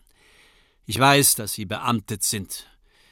Die wenigen Jahre, die Sie noch im Dienst sind, werden wir uns ja wohl noch vertragen können. Kunstpause. Hunkeler nickte. Aber es ist unerträglich, dass Sie sich selbstständig machen. Wir sind eine Hierarchie wie das Militär. Wir sind eine Männerorganisation, weil Polizist ein gefährlicher Beruf ist, der Kraft und Durchhaltevermögen verlangt. Frauen sind bei uns nur für Spezialaufgaben einsetzbar. Das wissen Sie alles, Herr Kommissär. Wieder nickte Hunkeler. Er sah, wie Sutter mit sich rang, um ruhig zu bleiben. Heutzutage muss jedes Unternehmen militärisch straff geführt werden, wenn es überleben will. Heute herrscht Krieg. In jedem Geschäft, in jeder Bank, auf jeder Straße. Wir vom Kriminalkommissariat müssen diesen Krieg gewinnen, wenn wir die Ordnung aufrechterhalten wollen. Denken Sie nur an das organisierte Verbrechen, an die Russenmafia zum Beispiel, die von Osten her unsere Demokratie bedroht. Es ist unsere nobelste Aufgabe, Recht und Ordnung zu bewahren. Wo kämen wir sonst hin? Raubrittertum, Anarchie. In diesem Krieg sind keine Alleingänge gestattet. Wieder eine Kunstpause.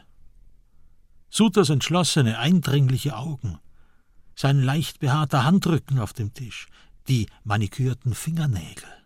Haben wir uns verstanden? Der Fall Eiden ist gelöst und abgeschlossen. Hunkeler nickte.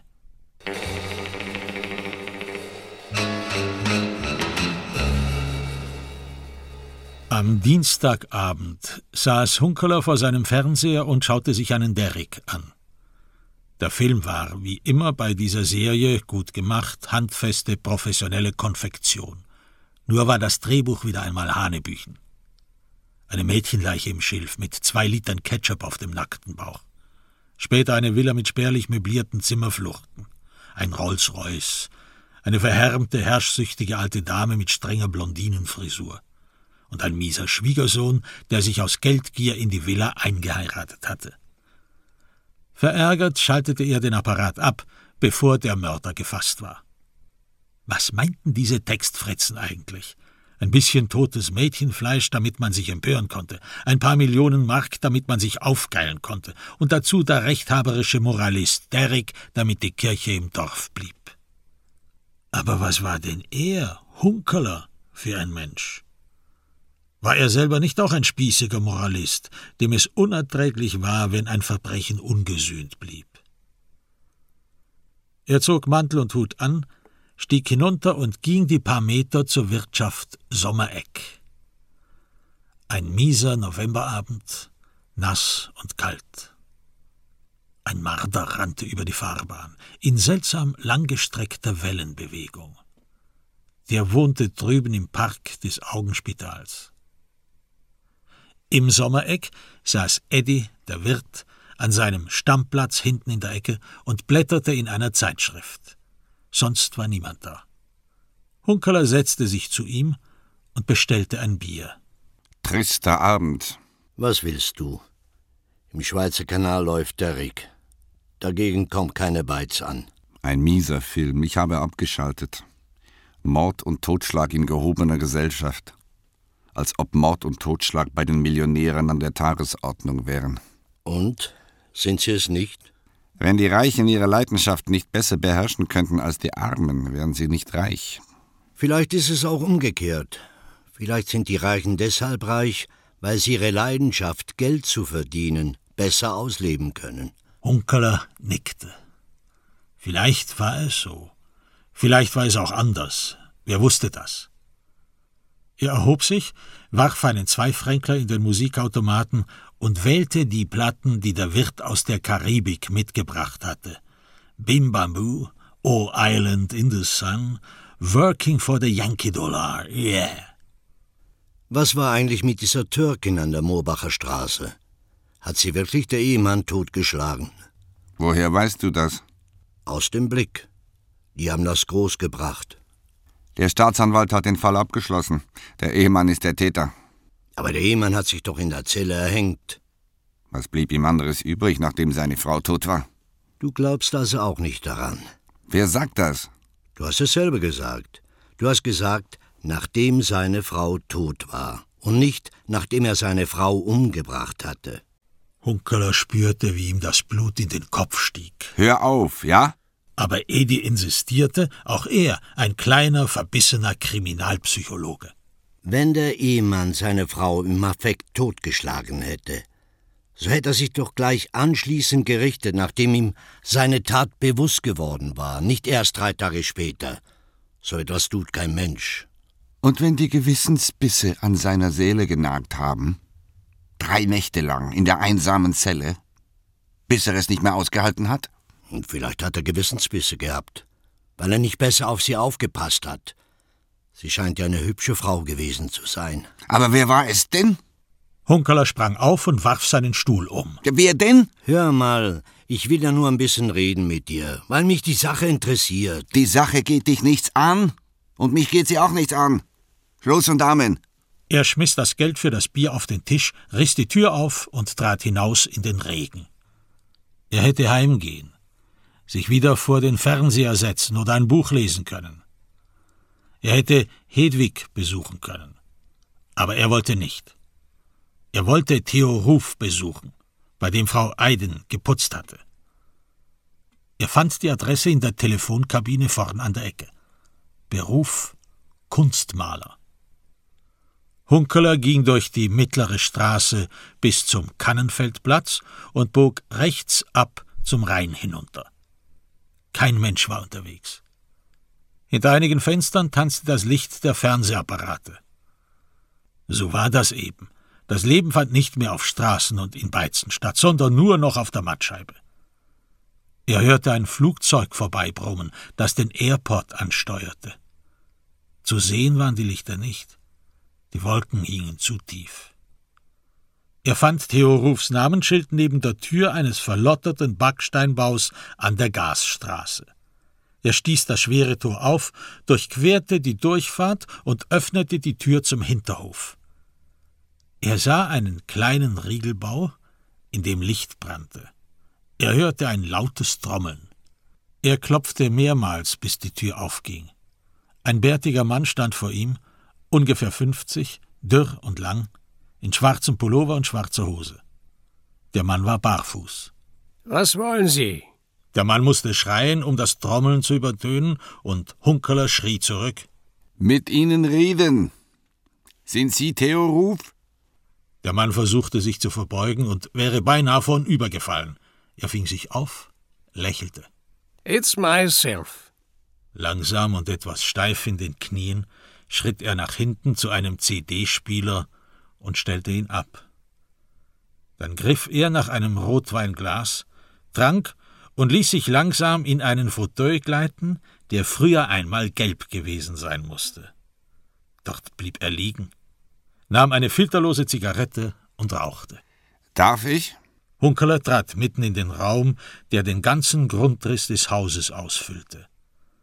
Auf einer Staffelei lag eine Leinwand, auf die zwei ineinander verhängte Dreiecke gemalt waren.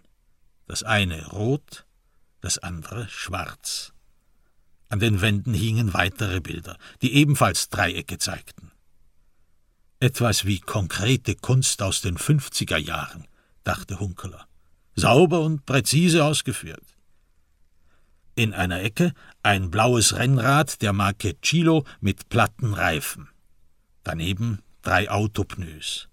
Hinten, wo eine Treppe nach oben führte, stand ein Gaskocher auf einem Harras. Im Lavabo schmierige Gläser. Ich bin so frei. Hunkeler setzte sich auf den Stuhl neben der Staffelei. Er betrachtete den Kunstmaler Theo Ruf. Der Mann war ein Trinker. Das war offensichtlich. Violette, geschwollene Nase, das Weiß der Augen rötlich angelaufen. Wie schaffen Sie das? Was? So genau und sauber zu malen, wenn Sie doch immer betrunken sind? Ich brauche mindestens ein Promille, um anfangen zu können. Ruf redete klar, ohne anzustoßen. Ich male bis gegen zwei Promille, dann höre ich auf. Ihre Bilder gefallen mir. Verkaufen Sie gut? Früher ja, jetzt nicht mehr. Was war das eben für Musik? Mali.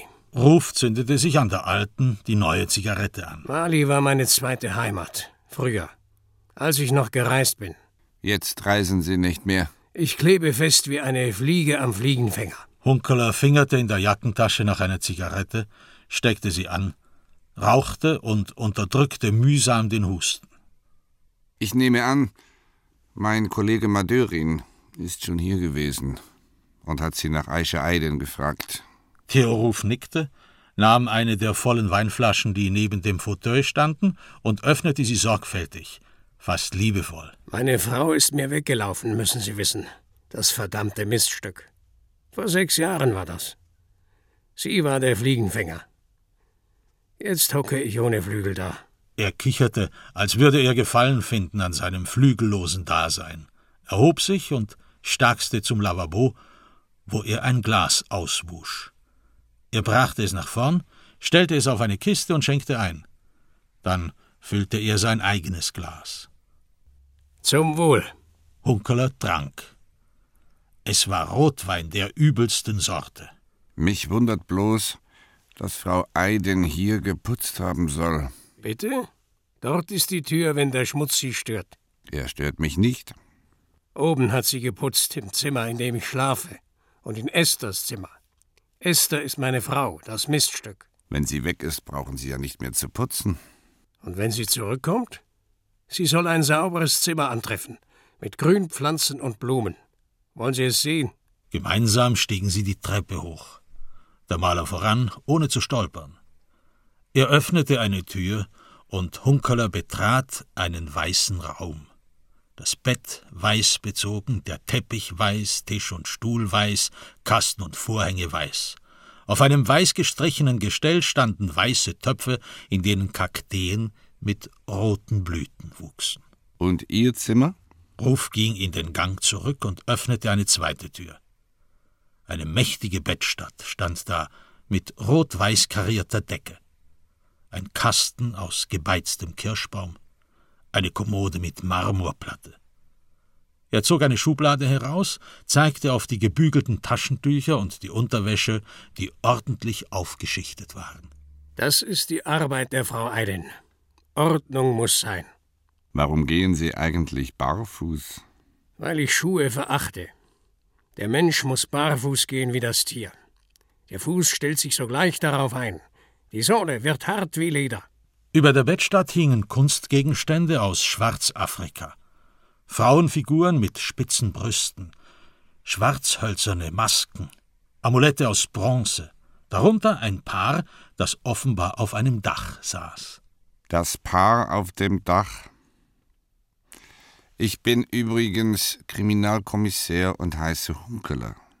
Freut mich. Ist Ihnen ein Amulett bekannt, das man als Paar im Kahn bezeichnen könnte? Ja, das gibt es. Das sind alles Fetische, die den Frauen Fruchtbarkeit bringen sollten. Haben Sie je ein Paar im Kahn besessen? Ruf überlegte, ohne falsch, ohne arg. Er schüttelte den Kopf. Ich glaube nicht. Diese hier habe ich alle mitgebracht von meinen Reisen. Ich könnte sie teuer verkaufen, aber ich bin zu stolz dazu. Haben Sie je ein solches Amulett verschenkt? Ja, meiner Frau. Die schönsten habe ich ihr gegeben. Er zögerte, überlegte. Ich glaube, es war auch ein Paar im Kahn darunter. Es kann sein. Sicher bin ich nicht. Wo wohnt Ihre Frau jetzt? In New York, Manhattan. Sie hat sich in einen amerikanischen Zahnarzt verliebt, das Miststück, und ist mit ihm abgehauen. Wann war das? Ruf runzelte die Stirn, kniff die Lider zusammen. Er hatte Verdacht geschöpft. Was soll das eigentlich? Vor sechs Jahren, das habe ich schon gesagt. Soll das ein Verhör sein? Fragen ist mein Beruf. Es hat nichts zu bedeuten. Madeurin hat schon so blöd rumgequasselt. Er schloss das Zimmer ab und ging voraus die Treppe hinunter. Unten füllte er sein Glas neu und ließ sich in den Fauteuil gleiten. Die tote Eiche Aiden hat ein solches Amulett getragen. Ich möchte wissen, von wem sie es erhalten hat. Ich habe gemeint, der Fall sei abgeschlossen. Hunkeler schwieg. Er hatte Zeit. Er sah, wie sich einer der Autopneus in der Ecke hinten leicht bewegte. Ein lederner Fischkopf erschien, urtümlich wie ein Traumbild. Der Kopf schob sich weiter vor, mit lidlosen, starren Augen. Ach so, das ist Emma. Sie will schmusen. Er erhob sich, starkste nach hinten und hob eine Schildkröte auf. Er ließ sich mit ihr wieder in den Fauteuil fallen, streichelte liebevoll über das Schildpad. Wenn Sie wissen, woher Frau Eiden das Amulett hatte, wissen Sie auch, wer sie umgebracht hat. So ist es, nicht wahr? Hunkeler schwieg. Von ihrem Ehemann hat sie es sicher nicht erhalten. Ein musulmanischer Türke verschenkt kein afrikanisches Amulett. Also kann der Ehemann nicht der Mörder sein. Weiter? Es muss also ein Mann sein, der Sinn hat für afrikanische Kunst. Dieser Mann muss Frau Eiden geliebt haben sonst hätte er ihr nicht so einen schönen und wertvollen Fetisch geschenkt. Er streckte seine Beine von sich, die rissigen Sohlen, die schwarzen Zehennägel. Behutsam legte er sich die Schildkröte auf den Bauch, ließ sie kriechen. Wer könnte dieser Mann sein? Vielleicht der Maler Theo Ruf himself? Er kicherte, hob die Schildkröte auf und küsste ihren Kopf. Vielleicht hat der verlassene Liebhaber Ruf, der verkrachte Dreieckspinsler und verkommene Trinker die schöne Aische geliebt? Hat er ihr, als sie ihn nicht haben wollte, mit einer Rotweinflasche den Schädel eingeschlagen?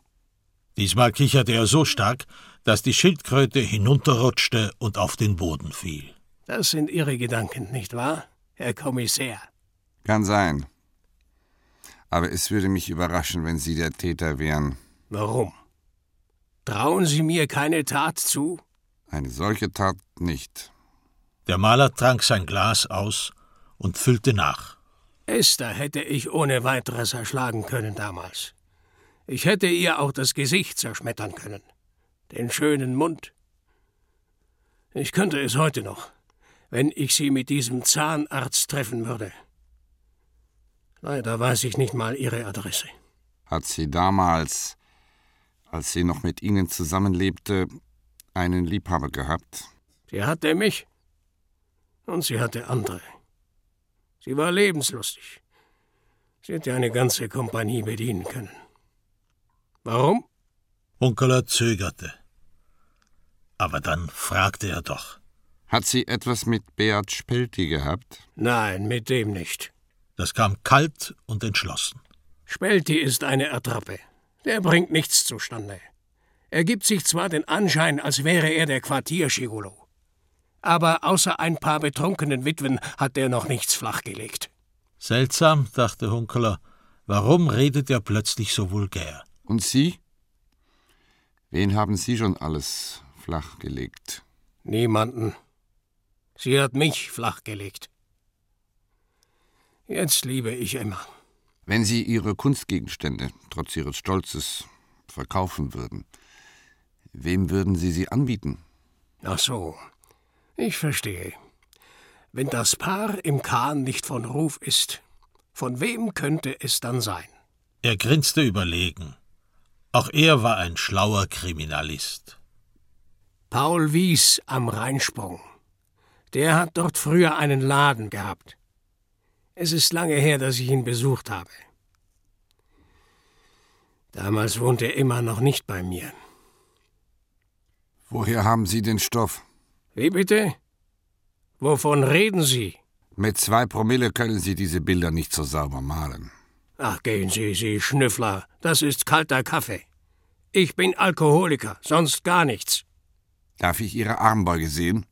Jetzt wurde der lange, dürre Körper des Theo Ruf von einem heiseren Lachen geschüttelt, das abrupt in Husten überging. Als er sich beruhigt hatte, krempelte er die Ärmel des Pullovers hoch und streckte die Arme aus, Handflächen nach oben. Mein Gott, sind Sie zäh. Hat es sich noch nicht herumgesprochen, dass Spritzen nicht mehr in sind? Onkeler blieb sitzen.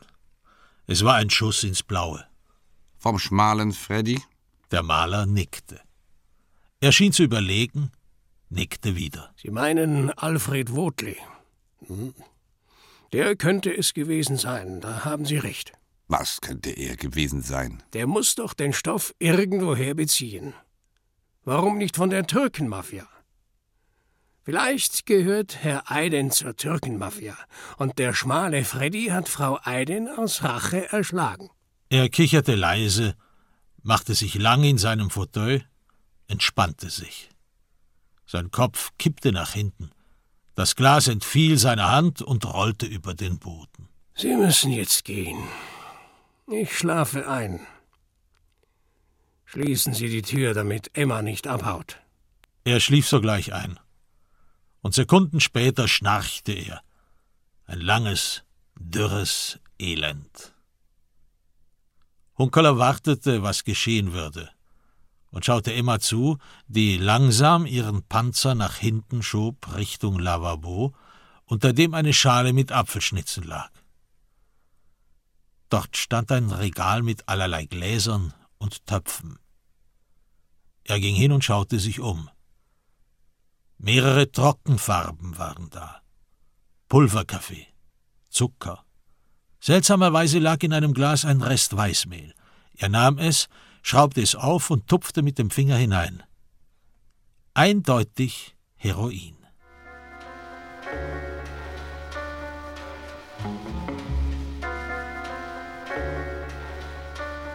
Etwas später ging er die Gasstraße hinunter Richtung Voltaplatz.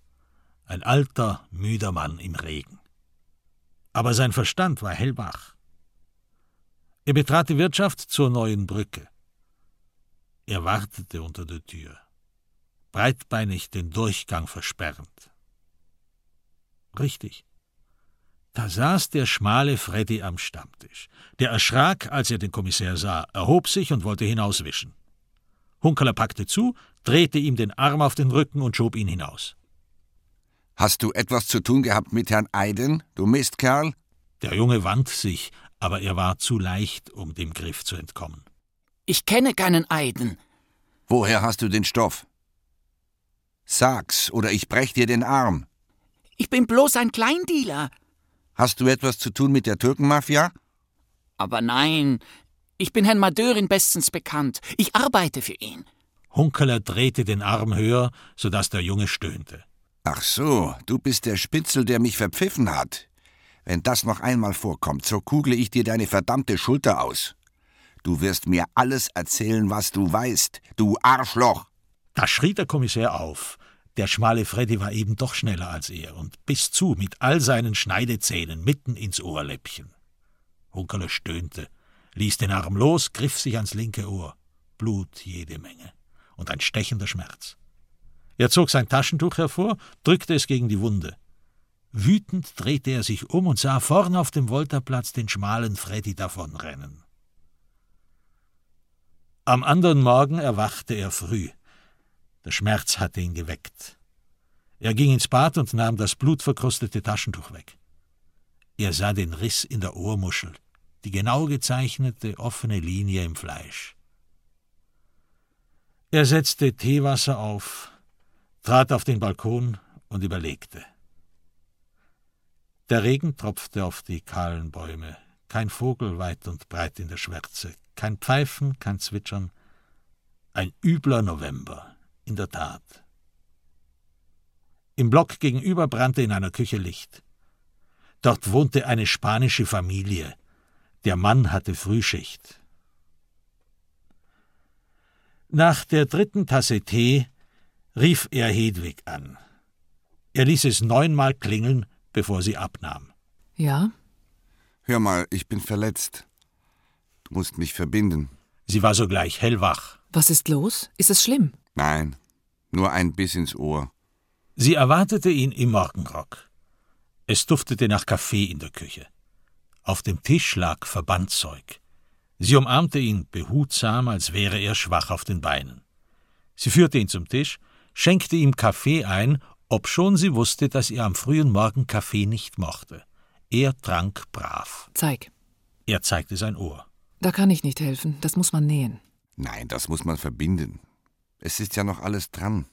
Sie sah noch einmal genau hin. Du wirst eine Narbe haben, wenn man das nicht näht. Verbinden sollst du. Sie wartete, sie leerte genüsslich ihre Tasse, ließ ihn schmoren. Wann ist es geschehen? Gestern Abend um elf. Das reicht noch. Ich bringe dich zum Arzt, bevor ich in den Kindergarten fahre. Ich will keinen entstellten Mann haben. Wer hat dich gebissen? Ein kleiner, mieser Fixer, ein Kleindealer. Ich werde ihm den Hals umdrehen. Der starke Krieger Hunkeler. Er sah die Fältchen beidseits ihres Mundes, die zu lachen schienen.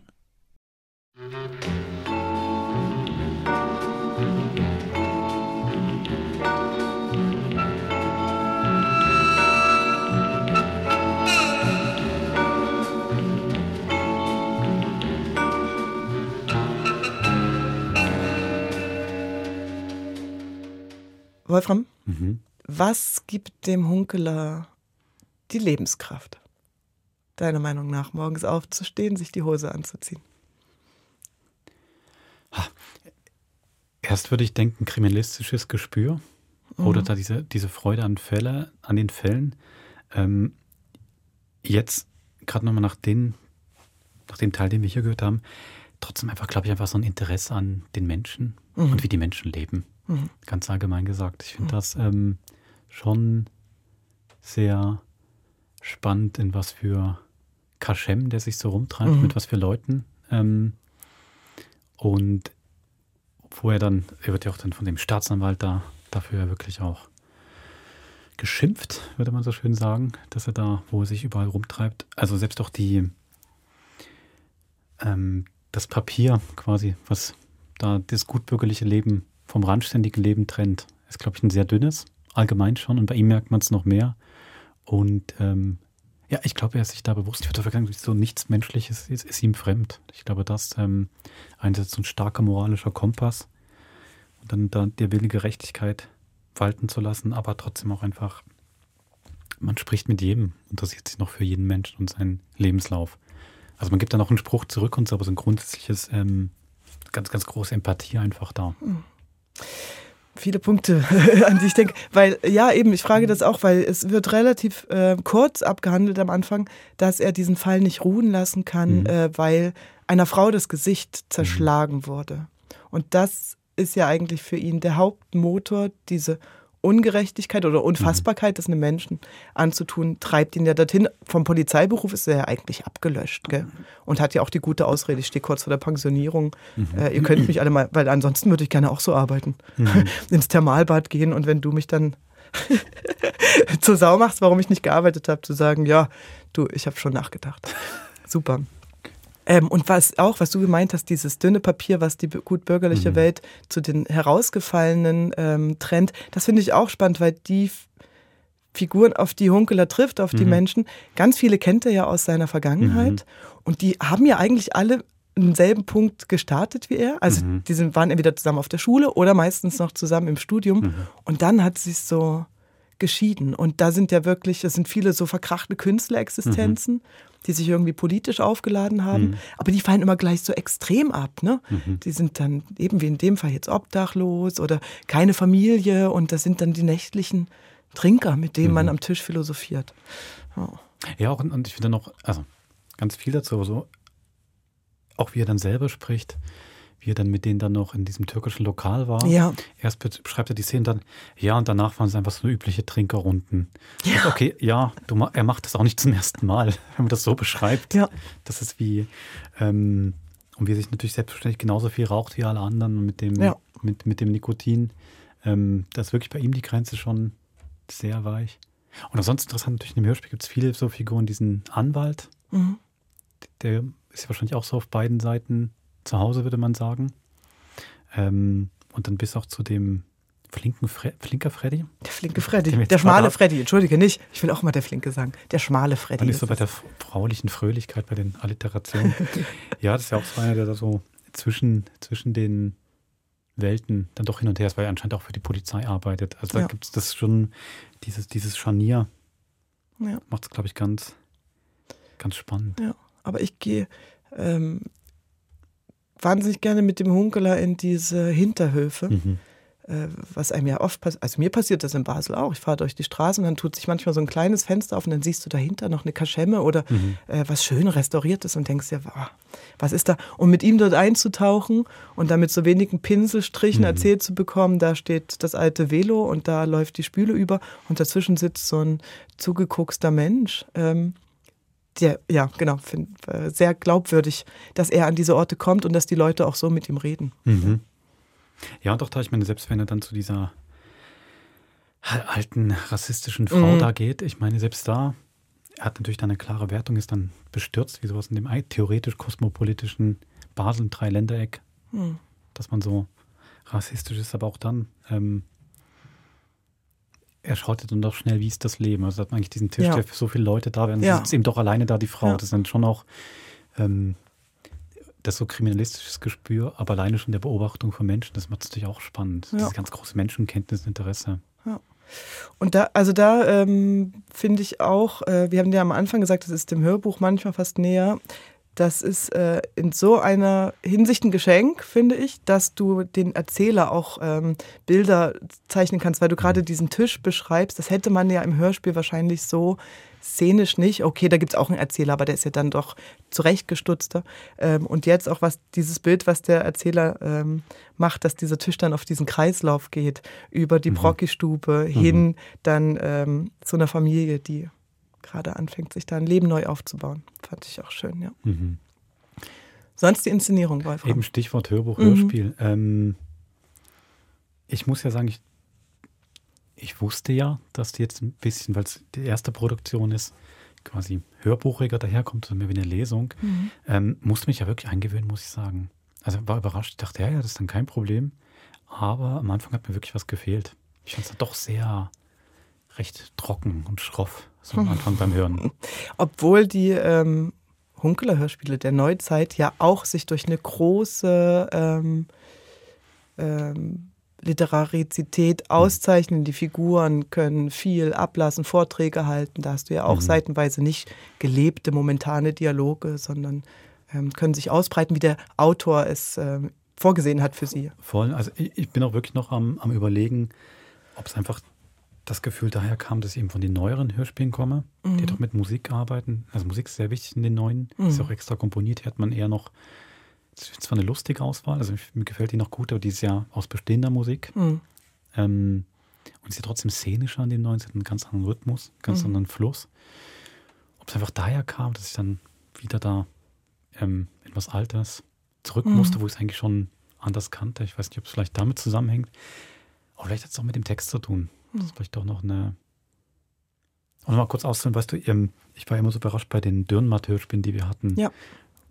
Wo ich fand, wie erstaunlich viel geschieht mit sehr wenig Inszenierung, sagen wir mal, nicht Inszenierung im Sinne von Schauspielarbeit ja. und Schnitt, sondern einfach mit Geräuschen, Musik, Räumen und so weiter. Da war ja Richter und sein Henker und auch ähm, Verdacht. Und, ja. und, selbst auch das Versprechen, das ja. war dann eigentlich das, was am wenigsten von allen hatte. Ja. Und schlussendlich fand ich es dann sogar fast am besten.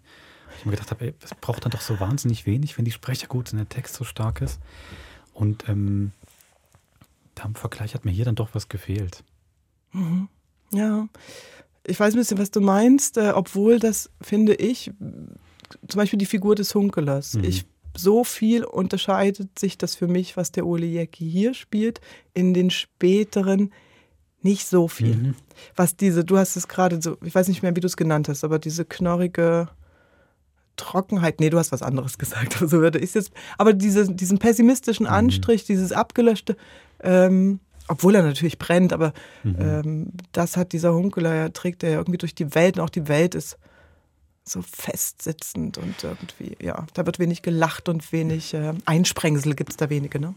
Vielleicht ist sogar genau ähm, trotzdem Stichwort Welt das, was, was für mich unterscheidet. Ich glaube, beim Dürrenmatt wirkte für mich das trotzdem so zeitlos und ein Stück weit aus der Welt gefallen. Also ja. immer so Archetypen, die da aufeinandertreffen. Ja. Und also wo ich gar nicht weiß, ob ich das wirklich in einem realen Raum hören möchte. Mhm. Und hier, klar, ist eine stark gezeichnete Welt aus einer Perspektive, aber es spielt ja dann doch in Basel an ganz konkreten Orten in der Zeit. Das merkt man ja, wie die Leute miteinander reden. Mhm. Ähm, welche Themen sie gerade beschäftigen. Mhm. Nordtangente. Ja, ja, ja, mhm. ja, bis da, ja, genau, bis in sowas hinein, ähm, wo man halt rumhängt, was die, über welche ähm, Migranten-Communities man da spricht. Ähm, das glaube ich doch viel, viel mehr verortet und vielleicht gewinnt sowas dann doch ein Stück mehr von einer bisschen lebendigeren Inszenierung, mhm. als jetzt ein Dürrenmatt, der eh eigentlich auf einer Bühne stattfindet, total zeitlos in ganz komischen mhm. Räumen. Jetzt ja. mal so eine Vermutung. Ja.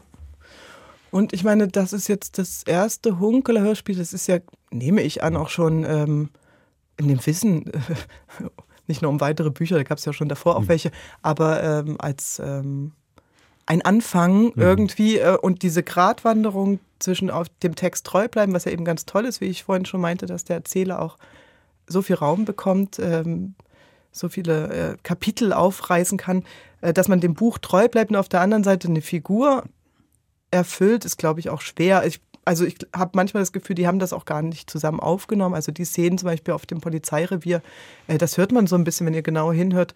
Äh, wenn Madörin spricht oder so, dann äh, rauscht ein bisschen was anderes mit, als wenn der Jackie spricht. Also möglicherweise ähm, hatten die auch gar keine Möglichkeit, miteinander zu spielen, sondern man blieb eigentlich eher an dem Buchtext und an Haltungen, die da so klar eingeschrieben sind und nicht an dem, was szenisch manchmal noch entstehen kann. Ja. Nichtsdestotrotz, Wolfram, ich bin, äh, ja. Nein, wirklich. Ich gehe da gerne mit. Äh, ich bin wieder extrem gern eingetaucht, mhm. wirklich. Mhm. Der Suter ist, also der ist mir schon wahnsinnig unangenehm, der Polizeichef. Also es hat so, ja, ja, schlimm, schlimm, dass ja. es so eine strenge Hierarchie noch ist, wo auch nichts erwidert wird und sowas, das finde ich schon. Ja, also wobei man ja sagen muss, sehr fern ist immerhin so, so überspitzt, man kann es dann wirklich so richtig doof finden. Also ja. dieser rassistische Ausfall am Anfang ja. schon. Dann später auch diese ganzen, diese Litanei dann über Polizisten, warum das dann auch nur Männer machen können. Ja.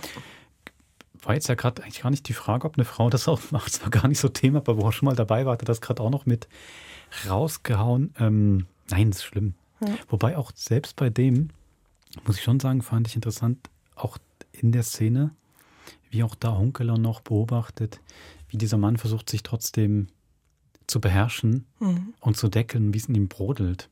Das fand ich auch noch interessant, selbst man gegenüber diesem wirklich schlimmen Menschen und auch für Hunkeler schlimmen Vorgesetzten, auch dann, ähm, da noch eine Empathie da ist und okay, er versucht es jetzt eigentlich sogar auf seine Art gut zu machen. Mhm. Weißt du? Auch mhm. wenn es total schlimm ist. Fand ich interessant, selbst mhm. da ähm, ist noch Empathie da und Beobachtung und genau versucht nachvollziehen. Mhm. Ja. Du hast gesagt, das Renten über Frauen, in der, deswegen können Frauen keinen Polizeiberuf machen, ist doch die schöne Rampe, um nochmal ganz kurz auf Hedwig und Hunkeler mhm. zu schauen. Wie hättest du gerne so eine Frau, die du ab und zu siehst? Es gibt keine feste Gemeinsamkeit. Also die beiden scheinen sich ja immer verabreden zu müssen, mhm. oder? Später ist das dann was anderes. Ne? Wenn das Haus im Elsass dann wichtiger wird für Hunkeler, mhm. dann ist Hedwig auch öfter da oder weiß, wo sie ihn findet. Aber so treffen die beiden ja immer ein bisschen, wie als wenn sie gerade das fünfte, sechste Date hätten, mhm. wieder aufeinander. Ist jetzt natürlich eine Fang, bisschen eine Fangfrage. Und also ich glaube, die stehen natürlich an einem anderen Punkt im Leben als ich jetzt. So. Okay, schon mal spannend. Okay, das also, machst du, daran machst du es schon mal deutlich. Ich glaube, ja. denke doch, dass ein großer Unterschied ist, ob man dann da kurz vor der Pensionierung steht. Und der Onkel hat ja schon seine Tochter, die erwachsen ist, ja, ist kein Kontakt mehr ja, und so stimmt. weiter. Ich glaube, das ist schon mal was. Ähm, okay, hey. vergiss es. Ich meine nicht, dass du die Frau willst, aber diese Form von. Willst du Hedwig, ja oder nein? nein, ich, ich glaube, wo es für mich tatsächlich hängen bleibt, ähm, ich finde, sie sagt so viele Sätze wie das mit der fraulichen Fröhlichkeit oder mhm. wie sie da mal beschreibt, ähm, ja, es ist am Freitagabend, die Frauen sind müde, die Männer kommen nach Hause. Ähm, die Frauen freuen sich auf eine Nacht voller Liebe und so. Ähm, hey, bei denen bin ich einfach nicht ganz sicher, ob da, wie viel Ironie da drin ist und wie viel Spiel oder auch nicht. Also klar ist eine gewisse Ironie, aber das mir da doch in den späteren Folgen höre ich da mehr, wie auch die Hedwig mit dem spielt. Und hier hat sie natürlich schon noch wirkt ein bisschen doch dann so, doch dann zurückgenommener. Und dem bei Hunkel hast du dann auch so, zwischendurch fehlt ihm dann einfach mal eben die, die sanfte Frauenhand. Im Nacken. Im Nacken und so. Also er hat ja auch noch ein anderes Bild und das, was er von der Frau möchte. Ich finde, ist sie für mich später schon noch mehr als, bisschen mehr als eine eigene, nicht nur als eine Geberin da. Empfindest du sie so? Sie wird von ihm so ja, ja. gebraucht oder gezeichnet. Also klar, ja. klar, ich meine, der, der, der, Lebensalltag ist ja da nicht so. Gerade weil sie nicht zusammenleben und man hört da nichts und zwischendurch wacht er mal auf und hat sie nicht neben sich liegen, sondern den betrunkenen Petro dann im Bett. So, der Lebensalltag ist da nicht so, aber so der Wunsch von ihm ist irgendwie schon so sehr die, das ist schon fast was sehr mütterliches, was er da sucht. Wahnsinnig. Und immer diesen Rettungsanker, ne? Hm. Sie, also ich finde es ja auf der einen Seite ganz auf der einen Seite ganz spannend, dass die, oder schön, dass die beiden diese Smalltalk-Ebene hinter mhm. sich haben. Die gehen immer gleich zum mhm. Punkt. Und deswegen kann er auch anrufen und sagen, ich brauche dich. Mhm. Und nur du kannst mich verbinden und deine Hand auf meinen äh, Nacken legen, genau.